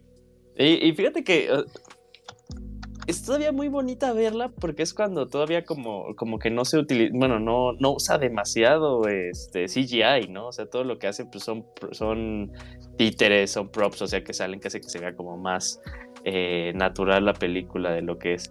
Y ahorita que estamos hablando como la de Misión Imposible, fíjate que puse mi película favorita de eh, Rápidos y Furiosos, para mí es la 5, cuando se van a Brasil, yo creo que es la mejor de todas. No, me, me- me gusta verla, es mindless fun, me, me encanta. Ah, voy a hacer una, una confesión. a- a- ahorita que estaba yo diciendo que qué bárbaro, Robert, que no he visto a alguien, pues voy a hacer yo una confesión parecida, o tal vez hasta peor para alguna gente. Yo nunca he visto ninguna Rápido y Furioso más allá de la 1. Y Yo- no, te- tengo, no tengo nada en contra de la saga. Tengo entendido que son muy entretenidas y tengo entendido que les va cabrón a nivel de dinero, pero no, no, no, no he visto ninguna. Y no sé por qué, aunque si estuvieran accesibles de ver, tal vez en Netflix o algo así, tal vez le podría echar un ojo. Están en HBO Max todas. ¿Todas? ¿Y cuál me recomiendas? Si, si, si, si tengo que ver una, ¿cuál me recomiendas, Yuyos? Eh, pues yo creo que... Pues las 5, o sea, es que como que la 4 y la 5 van de la mano porque sí cuenta, o sea, la 5 es inmediatamente como termina la, la 4, comienza la 5, se me hacen muy, bueno, muy buena dupla. Y es cuando ya empiezan a caer en esto de, de lo ridículo, de que ya es tal cual como acción, porque antes como que eh, la primera sería una película de policías, eh, pero sí, ya a partir de la 4 es cuando ya todo se empieza a, ser ridículo, ¿no? Ya, y ya después de la 6, ya la 7 ya es en donde te quedas de no mames, esto ya perdió el control. Ahí yo ya no lo recomiendo. O sea, así como 4, 5 y 6 me parecen muy buenas, muy buenas, muy buenas películas de acción. 4 y 5 y 6, entonces. Ujú. Ok, ok, como Misión Imposible, que la mejor son la 4 y 5 y 6. Ok, Yuyos, te prometo que voy a ver la 4 y ahí, ahí, ahí te comento. Y ahí como me vaya, voy avanzando. Sé que en una de esas sale Gal Gadot cuando estaba más jovencilla y que sale muy guapa, me han comentado. Oye, en la 4, en la 4 es en donde sale. Sí, sí, que y cuando también venía, en la 5, uff. cuando venía de ser este Miss Israel, dicen que sí está muy guapa la famosa Gal Gadot. Capo, ¿a ti te gusta Gal Gadot o qué? No, voy a ver. Este, otra película de acción que quieras recomendar. Eh, John Wick, ¿Cuál de las tres? Eh, la primera, la primera. Eh, pero, eh, ¿te gusta más esa que las otras dos o te parece que esa es la más fundacional? Eh, pues es que la primera en su momento, es que yo, yo las yo las vi tardías, las de John Wick, entonces eh, yo a través de, de un podcast las habían recomendado y me sorprendió y dije, ah, chinga, pues, pues la persona que, la, que le había hablado de esa película, pues no, no pensaba que le gustaran ese tipo y ya, entonces dije, pues la voy a tener ahí en, en mente y ya así un día, eh, creo que en, en Netflix, en iTunes o en Prime Video, no me acuerdo, estaba la 1 y, la 2 y ya la 3 estaba por estrenarse. Y dije, bueno, a ver, pues me las voy a chingar. Y dije, no mames, de que me había perdido en el cine de estas películas. Pero la primera, pues, como es el origen de todo este desmadre, pues me gustó. Y ya la 2, la 3, eh, pues siguen sobre la misma línea que continúa todo lo que ocurrió de la 1. No está mal. Pero la 1, pues para mí es, es la efectiva. Pero sí estoy ya en espera de la, de la cuarta, que pues, ya no se nos hizo que se estrenara pues este año, hasta el otro se nos va. Yo digo que la mejorcita es la 2, ¿no? Yo John Wick desconfiaba, sí, bueno, la dos es muy buena. Yo John Wick desconfiaba porque yo veía que tenía mucho éxito, pero sentía que ya en esa época la carrera de Keanu Reeves iba para abajo y que ya era una película como serie B. Pero mi papá Ajá. es un gran aficionado, como todos los papás del mundo, es un aficionado a las películas de acción. Mi papá me ponía a ver películas de Chuck Norris, imagínense. Bueno, eh, mi papá, que ve muchas películas de acción, me dijo, esa película de John Wick está buena, está cabrona. Y yo, ¿en serio? Dice, sí. Entonces le hice caso, vi la una, vi la uno y me gustó. Y ya cuando salió la 2 lo llevé al cine. Y cuando salió la 3 también aproveché para llevarlo al cine para, para ir juntos, para volverle el favor de cuando él me llevaba niño a ver Robocop. Entonces ahora también lo llevo a ver, a ver John Wick. Ahí tenemos ya al Monchi. Yo lo- tengo una gana de que el Monchi siempre diga que la mejor película de acción es La Academia de Policías. Monchis, adelante. ¿Cuál, tu peli- ¿Cuál es tu película de acción favorita? Hola amigos. Oye, eh, coincido John Wick, ¿eh? ¿Qué onda? La 1 sobre todo, las 2 y la 3 ya están súper fumadas, pero bueno, la 1 también, pero un poquito menos. Fíjate, tengo algunas recomendaciones. Películas de acción. Primero Drive, que protagoniza Ryan Gosling. Buenísima. Uy, también. La película y, y gran soundtrack, güey. Me mama el soundtrack de esa película. Sí, muy buena.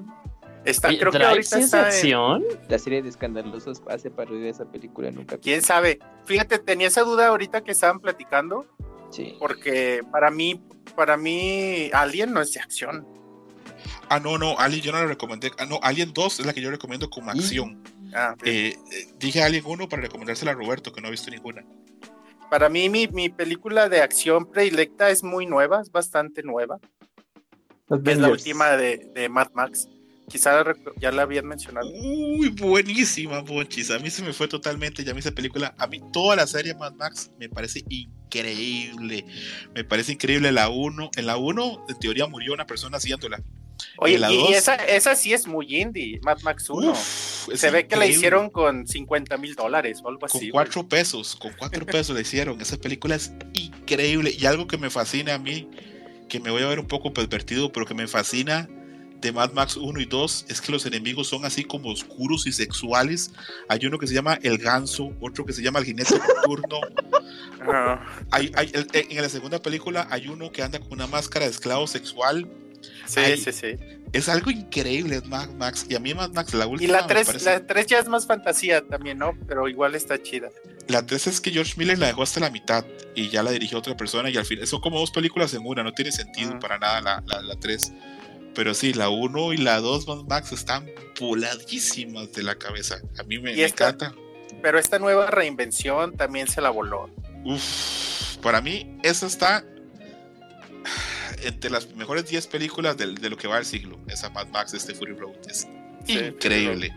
La recomiendo muchísimo a cualquier persona que la está viendo. Acá me escriben que de cine bélico, Saving Private Ryan es excelente, sí, es una gran película. Me escriben también que vea toda la terapia de Furioso. Voy a intentar, no, no prometo nada, pero voy a intentar. Eh, Monchis, ahora dijiste Drive. Yo Drive la siento como una película noir, neo noir, pero sí tiene acción y es bien buena y aparte tiene, escenas de acción muy chidas. sí. Tiene un caso increíble. Está eh, Ryan Gosling haciendo papel de tiempo callado, que le queda muy bien. Está Oscar Isaac, muy bien. Está Karen Mulligan cuando, era, cuando todavía era bonita, muy bien. Entonces, este, esa película y el, y el soundtrack, este, ¿quién hace el soundtrack? Que yo creo que Hotline Miami creo que le roba cosas al soundtrack de Drive. Ya. A ver, ¿quién hace el soundtrack? Regálame un segundo, que yo lo he oído un montón de veces. Verga, no, no lo hace una sola persona, son varios artistas. Pero Oye, sí pero gra- gran actor Ryan Gosling, ¿no? Bueno, también Oscar Isaac. Le crees todo al güey.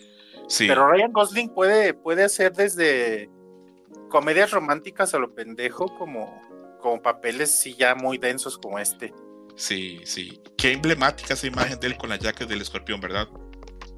Sí. Oye, esta escena del elevador también que, ay, no Uf. mames, qué bonita, güey, qué bonita. Ah, Sí, la que sí. se ve, sí, sí, sí. Eso se la, es, a Robert Pixelan le vamos a dejar de tarea. A ver, Alien 1 y ver Drive. Ajá. Creo que Drive, está en. Prime ahorita. ¿Se llama Drive? Sí, Drive, en vamos a Prime. manejar, sí. Ok, ok. Es, bueno, sí la veo. Sí la veo. Está corta, como hora 20. No, tengo- yo me duermo como los 30 minutos. Tengo algunas otras, amigo. Adelante, adelante, Monchis. Y es, y sí es un muy, no es muy underground, pero sí es como muy de nicho, que es Planet Terror, Uy, muy buena. de Robert Rodríguez. Entonces, si a ti te dicen, güey, la protagonista es un stripper que le cortan la pierna y en, y en su lugar se pone una metralleta, güey, y así mata zombies. Dices, no mames, ¿qué estoy viendo, güey? Esa no se ve chida. Se oye verguísima, güey, no mames. ¿Qué estoy viendo? Es, es, eh, esa Robert Rodríguez y sus mamadas, ¿verdad? Él siempre intenta Pues a mí me encanta, me encanta su humor, me encanta Planet Terror, me encanta Machete, Machete me encanta también. Esta, esta es un, creo que es una gran película de acción. Machiri. Tiene lo suyo, machete, sí. A mí Sí. ya no me queda claro, o sea, este, es que ya, ya ves que luego se sacan como que sus teorías eh, las personas de Reddit. La de pequeños espías y machete están ligadas. No seas no. Pues se las hace Robert Rodríguez, entonces a lo mejor le metió algún cameo por ahí. No, pues es que ya ves que sale, sale, sa- sale ahí, o sea, bueno, ahí Machete es el tío de los niños que ahí, o sea, de, de ya. Sí. ¿Cómo, es, ¿Cómo se llama la película Robert Rodríguez de La chica lava y el chico tiburón? ¿Es? Spy Kids. No, no, no. No, la otra, sí, sí, sí, sí, pero sí se llama así, eh, Lava Girl y, eh, y Shark, Shark, Boy, chico sí, perfecto. Ok, así, tal cual. y- Yo cuando estaba en, entrando a la universidad, este, todavía en filosofía, eh, quería un trabajo de medio tiempo para tener dinero por, para poder salir y comprarme cosas y trabajaba unos, unos días este, en, en una tienda de videos este, haciendo inventarios y otras cosas. Esa película tenía una salida increíble. Yo creo que es de las películas más exitosas de la historia, de las que poca gente sabe la cantidad de dinero que hizo. Esa película eh, era demencial lo que los niños la alquilaban. No, Eh, sí, es- son mames. Yo creí uno- que era parte de Spy Kids, güey. No mames, me estoy enterando ahorita que es diferente. Yo nunca la he visto, pero se los juro, yo por lo menos en los cinco meses que trabajé ahí, por lo menos vi que se vendieron más de 200 copias de esa película. Y Uh, pues, era el sí. Mario Kart de esa época. Perdón, Robert. Que era el Mario Kart de esa época, se vendió un chingo. Pues sí, sí se vendió exageradamente. ¿Y cuál otra película recomiendas, Monchis? Tengo aquí una de las películas, no es precisamente acción, pero tiene unas de las escenas de acción como más eh, visualmente impactantes que yo he visto en mi vida, que es Old Boy, la coreana. Uy, Monchis, pero te estás pasando de verga, Monchis. Viste con la, con la, así, con, ya con la artillería muy fuerte. Golpe es increíble. Sí, vean Old Boy. y. aparte como película es una chulada y tiene ahí un giro de tuerca que te vuela la cabeza. Uf, no digas nada, no digas No, nada. no déjala, digo nada, deja- déjalo déjala. así. A, a- a- a Isaac del Pizza Podcast también le encanta All Boy. Es una gran película. Y estas escenas de combate, te digo, no mames. Y, y- no, sí, o sea, sí se pasan de lanza. Que esa escena, esa escena del pasillo de Boy la copió todo el mundo después. La copiaron en Daredevil, Sí. la copiaron en todas las series de Marvel la copiaron, pero, pero nunca queda igual. Es No, una gran no, y- película.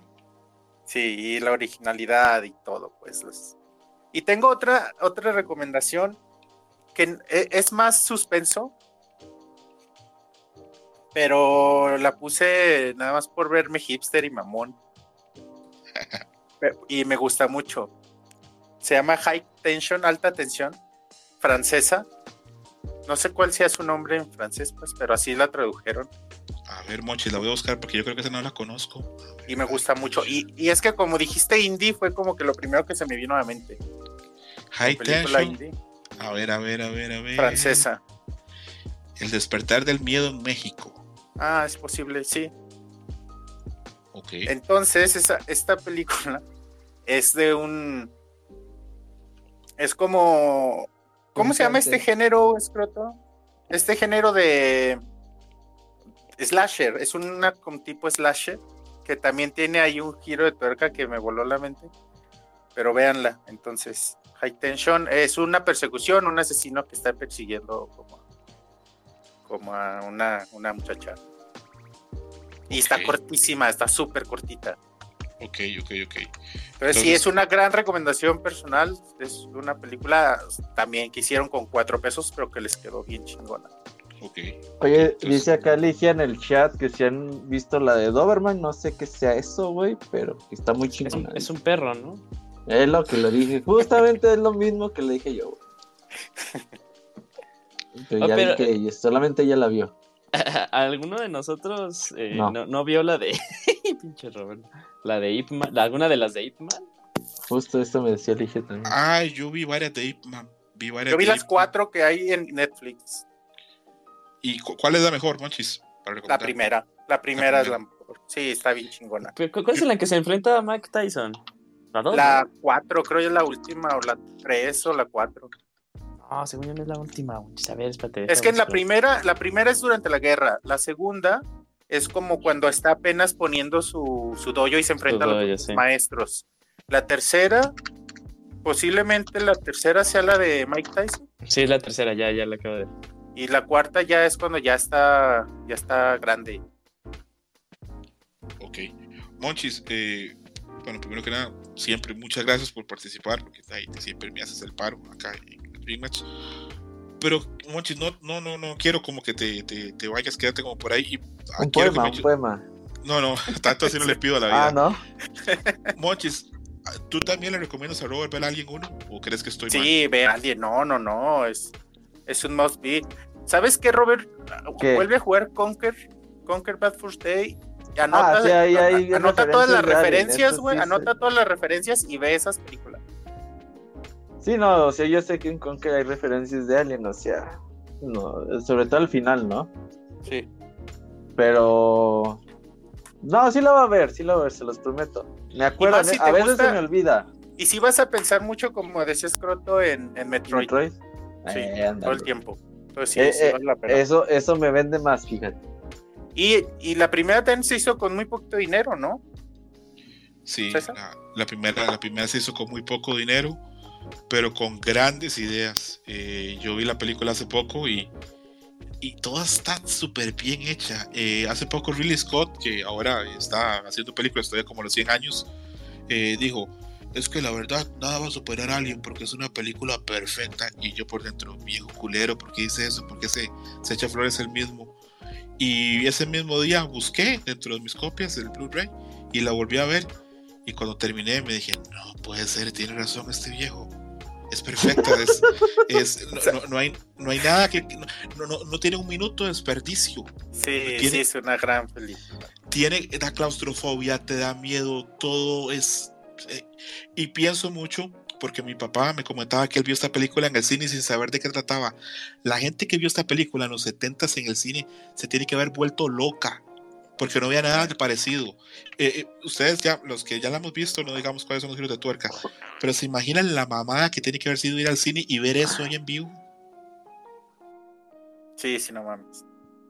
Y, y cómo envejeció bien, güey. También es como un punto que, que luego nos dejamos pasar, que vemos películas viejas ahora y, y pues, se nos hacen lentas, se nos hacen aburridas, se nos hacen como bobas a veces.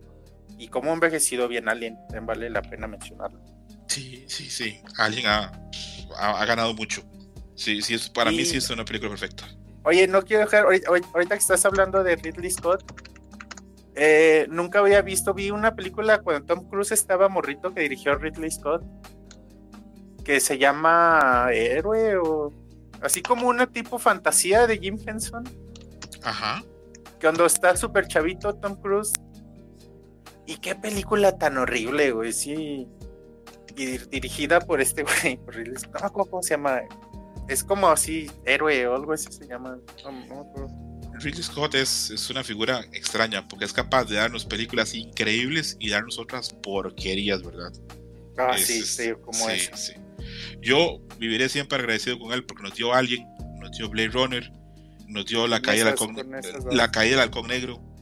Eh, son películas perfectas, entonces no, no tengo nada que reclamarle. Eh, es como si Miyamoto sacara cuatro juegos malos. No le puedo decir nada porque ya no Eh, Wii- Mario. Wii- Wii Music.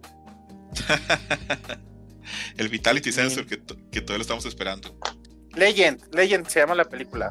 Legend. Entonces recomendamos no verla. Pues a mí no me gustó y vi que tenía críticas chidas. A mí me dio claustrofobia precisamente, como que lo hicieron todo en un set de televisión o algo así.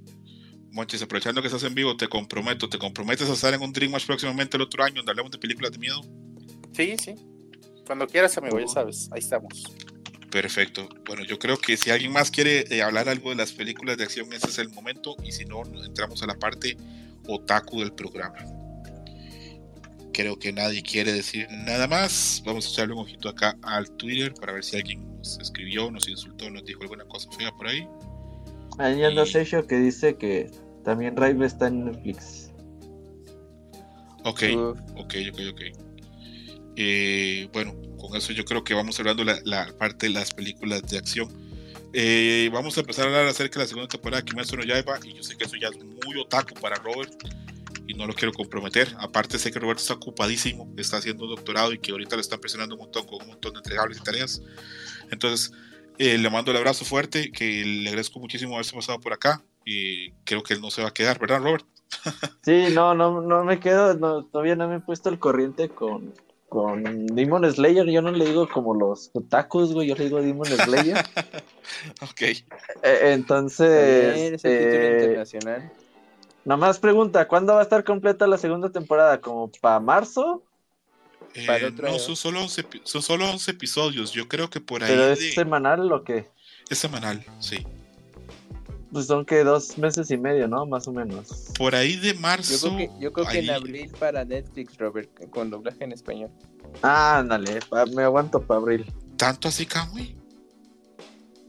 Pues sí, pues porque es que es bien raro esto de que se toma su tiempo para, yo creo que para las licencias de territorios, entonces aunque sea el super éxito, yo creo que ahí sí Netflix es de no, pues espérate. Tanto Yo tiempo. no sería Ojalá la tan. op- sorpresa, pero yo, yo le pongo para marzo. Que, que la Yo no soy tan op- no soy tan optimista, Kamui. Yo creo que, que no va a llegar tan rápido a Netflix. Ojalá, porque así mucho más gente podría verla, pero. Pero bueno, este, esperemos. Por lo menos que llegue la película del tren, ¿no? Sería bueno que llegase a Netflix. Ah, sí, porque no la he visto. Pero ya está, ya Pero, está la pero película la serie en te la, van Crunchy, a, te la ¿no? van a volver a poner. Pero no tengo Crunchy, es que si tengo te lo presta Crunchy me voy a sentir otaku. O sea, No, yo, te no lo podría, yo te lo podría prestar, pero es que está ligado a mi cuenta de, de Apple, entonces no sé cómo, cómo compartir si eso. te- te- No, no, o sea, yo puedo apretar un botón y contratar y ya, pero me voy a sentir otaku y pues no. No, No, pero no, Camps. O sea, por ejemplo, está ligado, o sea, tal cual cuando yo quiero entrar, le digo, yo ya compré eh, bajo esta cuenta y, o sea, no es que esté bajo un correo, o sea, está más bien como bajo las, las, eh, las credenciales de, de Sí. Apple. Ujú. Por ejemplo, hace rato el shuffle de mi YouTube puso una, una rola y dije, ah, esta está buena y veo y Crash 4. Y dije, no mames, güey. ¿Sabes lo sucio que me sentí, güey? Güey, eh, ahí está el Locuni escuchando. No, no, le, ma- le mandé la Ah, canción justo- a Locuni y le mandé Justo el se digo, acaba de güey. ir el Locuni cuando dijiste se lo acaba de descone- se desconectó No, cuando no, ya- se ya. Crash. Ya, ya le había mandado eso al Locuni hace rato por WhatsApp. Le dije, güey, me gustó esta rola de Crash, me siento sucio, güey. Pero así me siento sucio cuando contrato Crunchyroll. ¿Sabes cuándo fue la única vez que contraté Crunchyroll? Cuando ponen Caballeros del Zodíaco. Cuando estaba lo de. Lo de Omega y lo de los 12. a- no, Zafiro. 12 almas. Ah, solo eh, Gold. Y- Solo, Soul. Ah, sí, solo Gol y luego Sencilla Mujercitas también lo contraté. Mm, Eh, ya. Sandy Sin se llama Animation.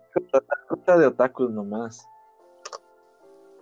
Bueno, entonces ahí vemos que está complicado que Robert este, eh, llegue a ver entonces próximamente que me lo llame o forma- de forma inmediata hasta que Netflix nos haga ahí el, el favor de, de pasarnos.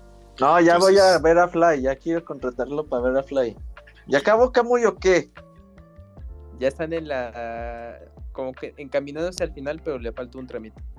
¿Qué, qué crees? ¿Unos veintitantos capítulos o más? Pues puede que se echen el año exacto, porque fue creo que estreno de primavera. O casi el año, ¿eh? Pero yo creo que termina para. Para el siguiente, los primeros tres meses del año. Por mucho. ah, bueno, ya, ya lo voy a contratar para ver Fly. Sí, ya cuando, cuando lo contrates ya está completo. Bien. Pues muchas gracias, amigos. Agradezco a mi hermano por invitarnos acá a su programa. No, Robert, muchas gracias por pasarte. Este, acá siempre las puertas abiertas. Ojalá que, que tengas chance de pasarte eh, más próximamente. Y yo en lo personal, este, te agradezco venir y no te voy a preguntar si viste las películas que te recomendamos o no. Eso va a quedar ahí flotando. No voy a hacer de No, acuérdame, por Navidades No, no, no. para a veces se me olvida es que a veces escucho Por ejemplo, una vez quería ver un anime que ni me acuerdo cómo se llama. Le pregunté al Camu y me dijo el nombre y ya no me acuerdo cómo se llama. Entonces ocupo que Ah, me otra vez para ver. Ay, Ajá, uno que era, que era medieval con magia. Pues quién sabe cuál será. Ajá. Son chingo. Ujú. Ajá. Entonces dije que no mames, como Es que ¿qué está en Funimation y ahorita está en la temporada, pero se me olvida cómo se llama. ah, Quiero ver ese también, pero bueno, ahí luego. Shoku Ah, pues no. Ah, Entonces será la gente que nos escuche y la gente que te siga, que, que te recuerde. Pero yo de mi parte no lo, no lo voy a hacer. Es de un niño que, como su mamá es maga y su papá es guerrero, como que tiene. Mushoku Tensei. Ah, Mushoku Jobless. Tensei, Ok, ok, ok, ok. ¿Sí es esa? El- Ah, bueno, para verla. Pero porque ¿cuál esa ¿Quién te lo- verla. inglés? quién te Porque lo no recomendó, Robert? Mi amigo TikTok. Pero ese También está en, en Crunchy. Ah, sí. Pues ¿Qué la es? Crunchy. No, Esa es una gran serie, pero mucha gente fue la mejor serie del año pasado. Ah, ¿En sí, es que- Funimation? Ah, pues échatele en, en anime FLV, perdón, Camu. No, no, eso ni que fuera el 2010 para hacer eso. No mames. Perdón, antes de que se vaya Robert, güey, que habla de TikTok. Hay un anime ¿Qué? que recomiendo, que veo mucho, que salen así clips en TikTok que quiero ver, que no sé cómo se llama. Ustedes van a saber seguro. Ok. Es como de una niña que ve, que ve como fantasmas o ve como espectros. Mieruko-chan. Shihiro, Shihiro. Mieruko-chan. Shihiro. ¿Cómo, cómo? Mieruko-chan. Y esa no la puedo ver en Netflix, ¿verdad? Creo que no. Creo que, que, que- que esa no se está, es- no está todavía. Se trata de, de una chava, este, como, como de unos 15 y 16 años que tiene la maldición de la, de que puede ver fantasmas y, y el- normalmente cuando la gente ve fantasmas trata de comunicarse con ellos y como ayudarles y eso. Ella no, ella más bien le suye totalmente y no quiere saber nada de, de los fantasmas. esa quiero ver, quiero verla. Me, Eh. me- luego me escribes el nombre, ¿no? Para buscarla en, en, en fuentes alternativas. Te prometo, Iván, que sí. Te prometo que, que, te, que- que te paso el nombre. Eh, lo que sí prometo es no molestar a Roberto con ningún nombre, con ninguna película, porque él está muy ocupado. Si se acuerda bien. No, no, acuérdame, acuérdame. Sobre todo No, los no. sábados, que es cuando tengo más chance y, y es cuando digo, bueno, ahora sí veo esto. Pero me da vergüenza, Roberto. Estás muy No, ocupado. no, tú dime, tú dime. Ahí lo, lo vamos a ¿Sale? dejar. Sí, sale. Gracias, Robert, por pasarte por acá. Sale, muchas gracias, amigo. Nos vemos. Vaya, un abrazo, que te vaya muy bien. Bye. Bueno, este fin de semana ya comienza la segunda temporada de Kimetsu no Yaiba finalmente. Y vamos a hablar un poquito de las expectativas de lo que tenemos acerca de, de- de la serie. Eh, normalmente una serie o de las de anime a veces son como bastante populares y a veces tienen muchas expectativas. Pero esta en lo particular tiene muchas. ¿Por qué? Porque la primera serie tuvo mucho éxito y está toda en Netflix. Entonces, este, esto va a ser un ejercicio de tres personas, porque tanto Yuyus, Kamui como yo hemos leído la serie. Y vamos a hablar con bastante spoilers, sin tratar de destripar todo, pero sí, sí no va a haber spoilers acerca de nuestras expectativas con la segunda temporada. Yuyus y yo hemos hablado mucho tiempo de cuántos episodios iba a ser. Comienzo por Yuyus. ¿Te parece que 11 episodios es suficiente para lo que viene? Fíjate que eh, estuve regresando un poquito a esos arcos. Creo que sí. Creo que sí. Y sí, sí van a estar bien 11 episodios. ¿Qué expectativas tienes, Yuyus, acerca de ya la segunda temporada? Después de todo el boom que ha sido y todo el fenómeno que ha sido a nivel global. Ah, pues sí están altas. O sea, sí están altas porque incluso eh, cuando empezaron a salir pues estos trailers de, de la segunda temporada con todo y que pues volvieron a recontar lo de la película. eh, la calidad se veía, o sea, de las escenas que ya sacaban propiamente de lo que va a ser este arco, el arco del Distrito del Entretenimiento, se ven muy bien. Se ven muy bien, o sea, hay como que será un microsegundo de tal vez de una escena de las peleas. Pero sí, o sea, en cuanto a calidad, ahí va a estar a lo largo de todo. Yo creo que también por eso, eh, pues lo recontaron, recontaron la película. Creo que de nosotros tres fui el único que se, que se, que se ha echado hasta ahorita lo de la película en la serie, ¿no? Yo también. Eh, yo no, yo les quedo mal. Yo sí no, no pude, por tanto por tiempo como por ganas, no, no le entré. Eh, ¿Sientes que hubo, que aportó mucho este retelling? Fíjate que eh, estaba viendo y tal cual eh, o sea, sí agarraron las escenas de la película y le agregaron poquitas más. Entonces yo creo que sí, la mayoría del nuevo trabajo sí está en, en, esta...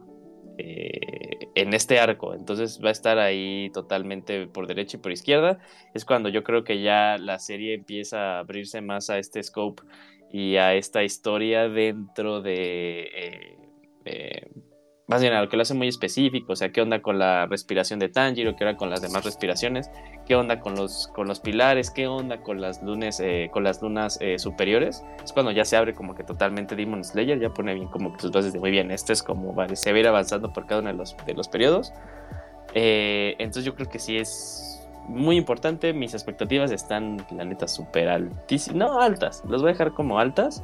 y aún tal vez mm, la pregunta debería ser es qué tan qué tanto creemos que va a estar censurado en algunas partes, porque ya la, pelea, eh, pues sí, pasan, pasan cosas sangrientas, ¿no? La verdad, a mí esta temporada me preocupa un poquito porque eh, cuando son los primeros episodios, eh, se hace sector cómico de, de que Tanjiro y los otros dos este, eso, tienen que inmiscuirse en el, en, el, Red District y se tienen que hacer pasar por mujeres que trabajan en el Red District. Pero cuando ya comienza la pelea, la pelea no para hasta el final del arco. Entonces yo he pensado que, que van a ser como tres o cuatro episodios de introducción y los otros todos van a de pelea. No va a parar. Y sí, yo coincido contigo, la pelea va a ser bastante sangrienta porque la pelea es muy pesada. Entonces, este, coincido contigo. Eh, Yuyus, ¿crees que va a tener un tono más adulto también? Porque como ya esto es como ya como el Red District, y aparte de eso hay como ese factor de que el Distrito Rojo, pues está ese factor sexual también. Aparte, hablamos de que acá se introduce el único pilar que coge, que de los que sabemos, que es este Usui, que tiene tres esposas, de muy buen ver, por cierto. Kami no me deja mentir. Eh, ¿Crees que va a haber un, tono más adulto o la serie va a seguir igual como para niños esté enfocada? Eh, fíjate que, o sea, eh, eh, incluso dentro de, este, de este arco en el manga, como que tema, es que, como que más bien mi pregunta sería, ¿te refieres a, temas, a temas explícitos como de adultos? Porque creo que en eso no, no, se tocó nada, más bien era en lo gráfico. En lo gráfico, diría yo, tal vez. Pensando también que el personaje, que el villano en esta ocasión, es una fémina y una fémina muy atractiva, muy sexy. Sí, también recordemos que iba a pasar algo también con un personaje femenino que ya, eh, bueno, con el que hemos estado desde el inicio, que tiene una evolución que también el diseño cambia. Sí, sí, sí. Eh, no es spoiler, la gente que nos está oyendo, la gente que nos está oyendo que sepa que, podemos hablar un poquito spoiler. Acá hay un cambio físico en Nezuko que se ve ya más crecida en algún momento, se ve así ya más con, con un cuerpo más desarrollado femenino, entonces también eso va a marcar. Eh, voy con Kamui, con casi todas mis preguntas, este, pero para ver la opinión de Kamui. Kamui, ¿qué expectativas tienes? Y la otra pregunta, si crees que el tono va a ser distinto o espera más de lo mismo. Pues primero que nada, a ver si no, no se corta mi conexión, que justo para este programa está traicionándome. Entonces, pues bueno. Eh, lo que espero de la serie es que sea una buena adaptación en general de lo que es el manga. Creo que ahí va a cumplir bien. Seguramente van a. Pues van a tener que.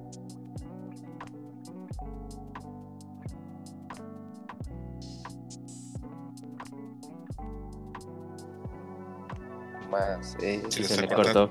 Se le cortó acá, muy verdad. En Netflix, en Japón, pues obviamente pues dicen pues, de qué es esto.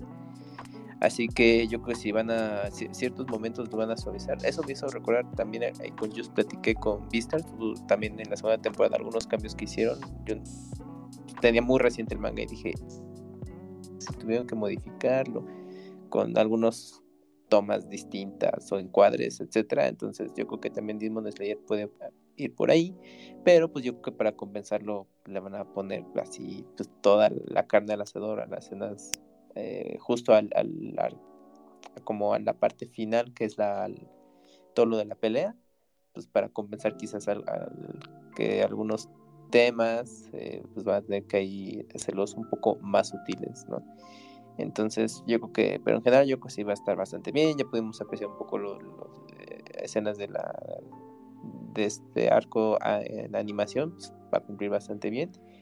Y, respecto a los capítulos, pues yo sí me sorprendí que dijeron, no, pues son estos poquitos. Y yo dije, uy, güey, pues yo pensé que iban a ser un poco más, que en algún momento lo platicamos, de que sí sería suficiente una temporada para ese arco, pero pues yo creo que sí van a, no se van a ir con rodeos y van a, van a ir directo a todo, ¿no? Te ponen en contexto en chinga y lo que queda de capítulos pues va a ser toda el- el- las secuencias en pelea. Entonces yo creo que pues va a estar bien e interesante ver cómo la ad- adaptaron en general todo, o sea, que se, que se perdió o que se, que se resumió, pero pues para que quede de- bien contado todo esto. Cami, ¿la vas a estar siguiendo semana a semana? Sí, sí, sí, de hecho ahorita sí le he estado viendo todo el retelling de esa manera y pues ahora ya que llega el nuevo arco pues también. Ok, ok, entiendo. Lo- también te pregunto lo mismo que le pregunté a Julius, perdón por repetir, pero bueno, quiero saber también tu opinión. ¿El retelling te ha aportado? Eh, pues no, pues eh, bueno, sí en, en ponerte en contexto ciertos eventos que son los estos tres capítulos nuevos que, que, que ya estaban confirmados, lo cual esto pues, creo que está bien, le da, le da un poquito más de desarrollo a, ciertos personajes y pues para que al menos pues, veas un poco más del, pasado de, de, uno de los pilares y sobre todo pues el- lo último que pues yo es- ese todavía no, no lo he visto creo que es el que me falta ver pues yo asumo que es lo que faltó cuando vi la película dije ay es que no no le dieron el cierre que seguía después de eso que en teoría tendría que ser ese capítulo entonces pues para que pues, cierre bien todo ese arco y yo creo que pues por ese aspecto en lo personal pues me aportó ya sé que muchos veces pues bueno pues pues ni bien ni mal, ¿no? Pero pues si leíste el manga hay eh, pues, elementos que dices, bueno, pues con este retelling pudieron apro- aprovechar. Pero pues, está bien, pues ya es- obviamente es Demon Slayer y pues, ya lo que tú querías era estar viéndolo y pues al menos pues, te chutaste- terminas chutándote la película. Bueno, quienes tienen más paciencia para eso, pues ya, ya la estuvimos viendo. Quienes no, pues ahí sí, pues ya en los próximos días podrán ver lo nuevo. Ok, ok. Gracias ahí por tu opinión. Y de alguna forma extraña te comento, entre más hablaste, mejoró tu conexión. Eh, ¿A poco? estaba sí, entre más hablas está. Tal vez eso es lo que ha faltado, que hables más para que tu conexión este agarre más fuerza. Estoy viendo acá que va. la serie original de Demon Slayer es de el 2019. O sea, pues ya vamos para 2019, 2020, 2021, han pasado ya casi tres años. Y yo creo que esta gente de nuestros amigos de UFO Table, este, pues le saben que esto es un negociazo y le van a poner unos valores de producción bien altos a la serie. De hecho, si vemos el tráiler, se ve que está animado, pues así cabrón. Eh, creo que va a estar súper cuidado. Me imagino que va a tener un opening ahí con Lisa, este, súper pegajoso. Me imagino que la serie va a funcionar súper bien. Eh, creo que te- este arco da para, para, para todo. Va a tener momentos divertidos, va a tener momentos de mucha acción.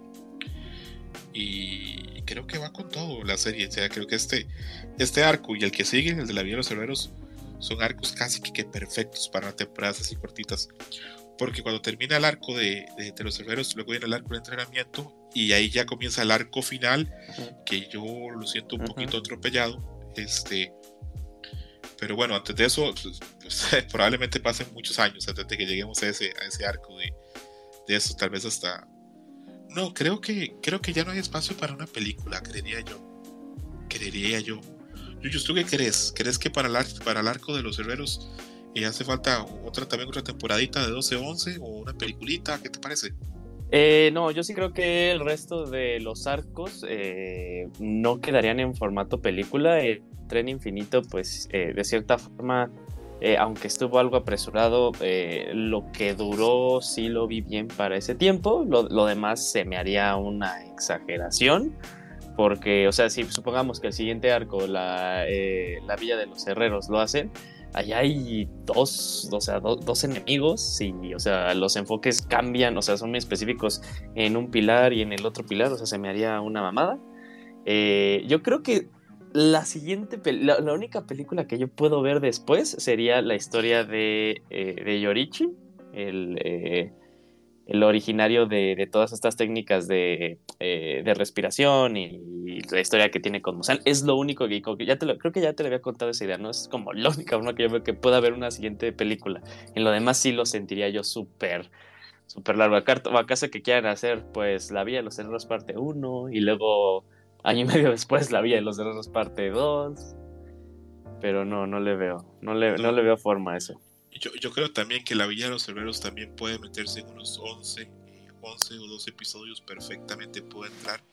Creo que Ufotable va a sacarle a sacarle el jugo a esto, va a sacar esa temporada, va a pasar un par de años hasta sacar otra temporada para pues para exprimir, ¿verdad? Porque obviamente pues el, el dinero está en, en, hacer esas series sin poder venderlas a muchos mercados y por muchas formas. Y yo sí creo que es cierto, coincido con ustedes, yo creo que ya no, no va a haber películas de, de, Kimetsu.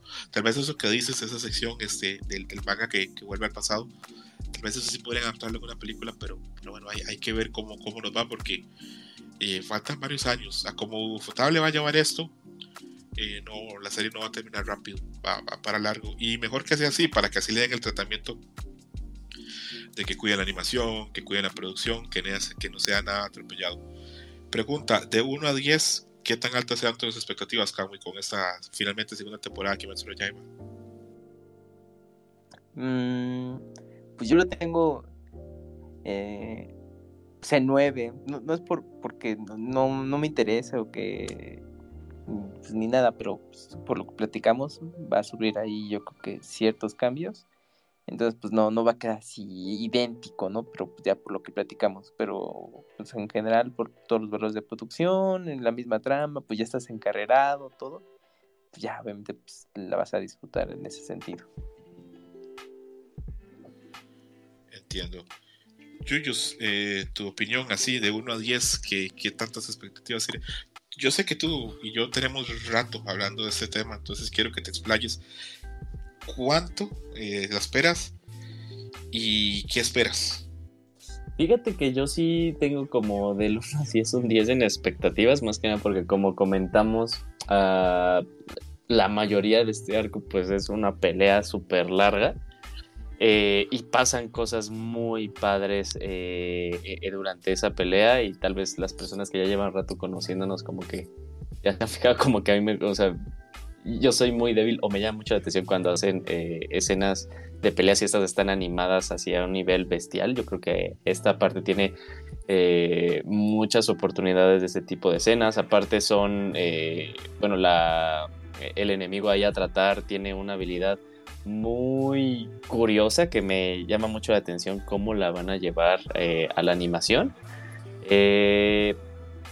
y, o sea, de lo que sí espero es que eh, creo que este, este arco no va a dar como algo que pasó cuando salió la, serie en su momento, que, rompió internet, o sea, me refiero, fue, fue trend mundial, eh, Kimetsu no Yaiba, el episodio 19. Yo creo que esto no va a tener como que un episodio 19, creo que no, y si sí, pues qué chingón. Eh, creo que en esa ocasión no, eh, porque está como que muy bien, eh, como que no solo se va a limitar a un capítulo, sino observa la, la fusión de muchos. Eh, y, lo que espero pues es, o sea, ya quiero ver la escena específica en la que ya se trata como de este ancestro, ¿no? De dónde viene esta respiración alterna que tiene Tanjiro, ¿no? O sea, cuando el enemigo contra, contra el que se está enfrentando tiene como un, este, un ataque de de síndrome postraumático. O sea, ya quiero ver eso, ¿no? O sea, cómo lo van a hacer, porque en su momento, o sea, el, dibujo ahí del manga es excepcional, porque incluso eh, como que estaba pasando por, eh, por un ataque ahí que le, que le aplicó uno de los demonios. Entonces quiero ver cómo lo van a hacer. O sea, quiero ver eso como en color y con todo eh, la actuación de voz y qué música van a poner. Entonces sí, sí estoy emocionado por eso. Ok, ok. Bueno, ahí eso vemos que los, los tres estamos bastante emocionados. Yo también me pondría como, como un 9.5 para estar entre Camo y estar entre ellos. Este, porque yo espero mucho, espero mucho la serie, he esperado mucho tiempo para poder ver esto. Eh, tengo muchas ganas de ver qué pasa. Sé que Ufotable le ha puesto muchísimo tiempo y muchísima calidad a la serie. Y tengo ganas de ver ya eh, animado eso que leímos hace ya un tiempo. Y tengo ganas de ver cómo lo llevan, este, tanto los momentos graciosos como los momentos este, tensos. Eh, sin hacer grandes spoilers, creo que los primeros episodios van a ser lentos, porque son una introducción a lo que se llega al Red District. Y cuando ya arranque la pelea, pues la pelea va a ser casi todo lo que falta de la serie. Creo que va a ser así: de los 11 episodios, 3 o 4 de introducción, los demás van a ser de pelea total. Para la gente que nos está escuchando, sin entrar sin tantos spoilers, para que sepan que en los primeros no ven así como que grandes peleas, tengan claro por dónde pueden ir este, los tiros. Y por último, vamos a hacer un, último tema que leí hace poco en Reddit que me llamó mucho la atención, que es un tema que casi siempre se da para otras series de, de Shonen. Y es hablar acerca de cómo crees que le habría ido a otros pilares peleando contra un rival de, de la serie. Y es contra Akasa, que fue el rival que derrotó a. Se me va el nombre ahorita del pilar del fuego. Kyojuro Rengoku. Kyojuro Rengoku, ok, exacto. Eh, yo estuve analizando, viendo comentarios en un tema de de eso y la gente tiene como comentarios muy diversos y todo el mundo da opiniones muy distintas. Yo les puedo decir simplemente de mi parte que yo creería que tanto el pilar de la tierra como el pilar del viento, sin entrar en muchos detalles para no spoiler tanto, sí creo que hubieran sido capaces de derrotar a, a, casa. Los otros creo que habría que ver qué pasa en la pelea. Pero creo que estos dos sí lo hubieran podido derrotar. Eh, Yujin, tu opinión. ¿Te parece que, estoy equivocado? ¿Te parece que agregas a alguien más? ¿Quitas a alguien más? Ah, está muy buena esta pregunta, este supuesto, y yo creo que comparto tu, eh, mismo pensamiento. Yo creo que sí, el, el, pilar de. Igual, el de la piedra y el del viento, tal vez hubieran sido los los que podrían haberle ganado. Y más que nada por, por, estos extras que salieron en el manga que tú me compartiste, ¿no? Que cuál era la percepción de, de sobre los demás Hashiras. Este. Entonces sí, sí, sí, sí, sí, sí opino lo mismo. O sea, sí creo que los demás no lo hubieran ido muy bien. Tal vez también el de. El de la neblina, ahí podría haber hecho algo. Sí, eso es muy cabrón también. Ese, sí. Y tiene técnicas muy interesantes y bueno, no voy a revelar nada porque él vendrá después su historia en la saga de los herreros, pero ese es muy poderoso también. Aunque hay gente que dice que Guillo también, el, el, el del agua, pudo haber este, hecho, hecho más. Hay otra gente que dice que en la Pilar del Amor, que todos sabemos que a nivel físico es súper fuerte, también uh -huh. puede haber marcado diferencias. Fíjate que, que del lado de Gyu, lo que sí tiene es que, ah, puta, es que cómo no se puede hablar de esto, no, pero no, olvídalo, no, o sea, sí también podría haber pasado algo. Yo creo que hubiera pasado como el mismo resultado, o sea, al final lo hubiera fallado, pero eh, sí hubiera hecho como que hay algo de batalla. Yo creo que más bien la pregunta que, que se debería de hacer sería, independientemente de contra qué otro pilar se hubiera enfrentado, y si este lo podría como que super haber ganado, hubiera pasado lo mismo que cuando fue su batalla final. Perdón, yo, yo, yo te, no te entendí, ¿era una pregunta o estás anunciando?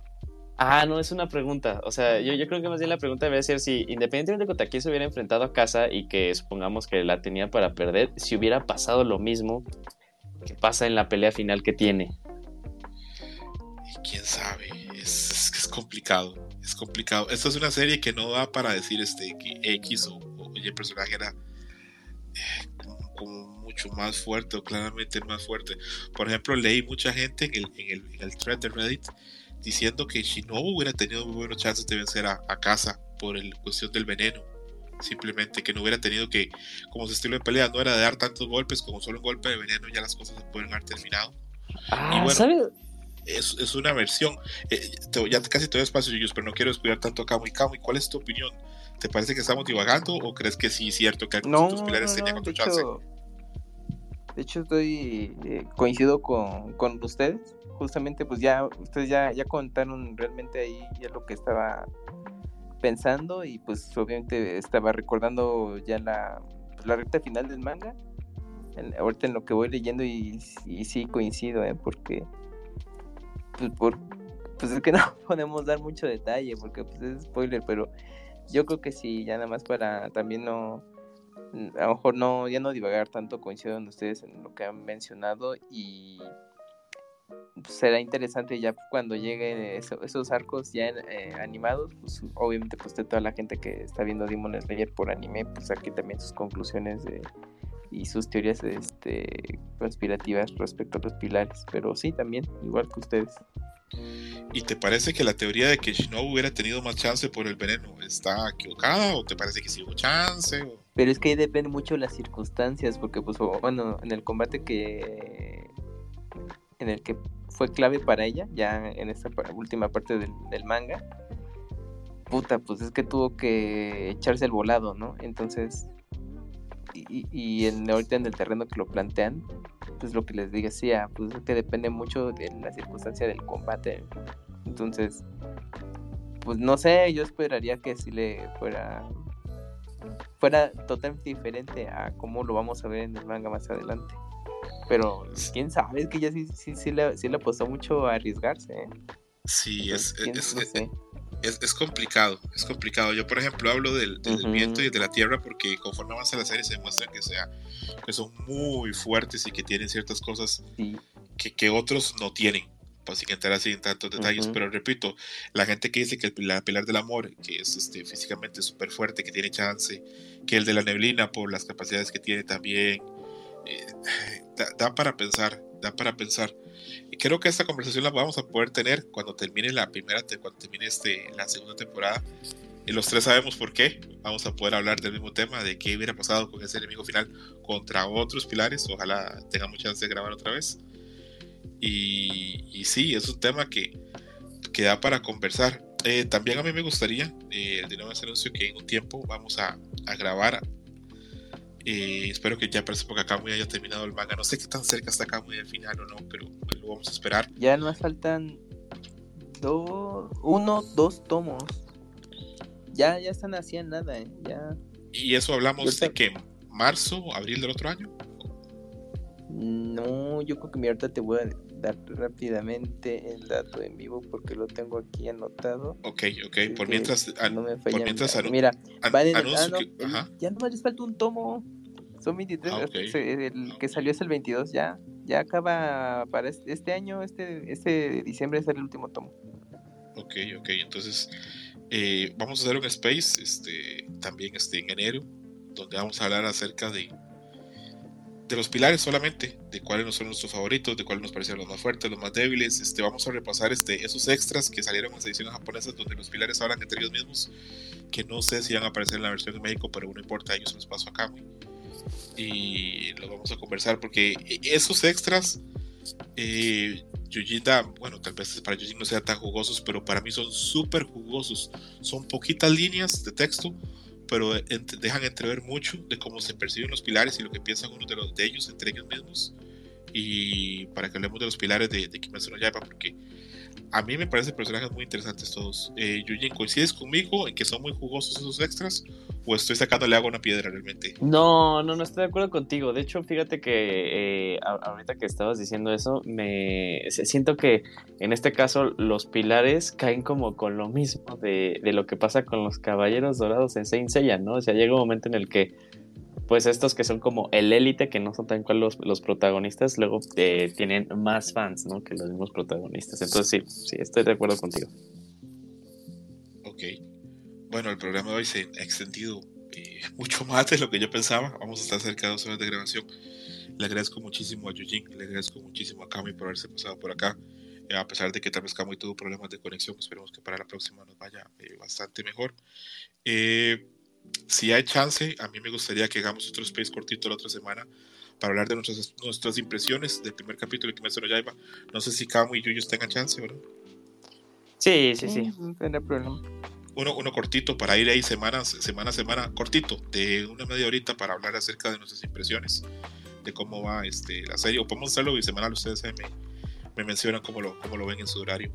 Eh, les agradezco un montón. Ojalá no le hayan pasado mal. Ojalá no, no haya quedado este, muy decepcionada la gente de que Robert no haya visto a alguien uno. Pero bueno, ahí vamos poco a poco. Eh, gracias a la gente que nos acompañó. Ahorita veo que ahí está Paco, que le mando un gran saludo, que por cierto estuvo en el programa pasado donde hablamos un montón de lucha. Estuvo también Lucio, estuvo Fernando, estaba el Chaborruco Gamer, que no sé quién es, pero a veces nos escucha. Gracias, Chaborruco Gamer, por acompañarnos. Eh, y eso sería como todo por hoy. Un abrazo muy fuerte y eso sería. Bye, adiós. Vemos, bye. Bye.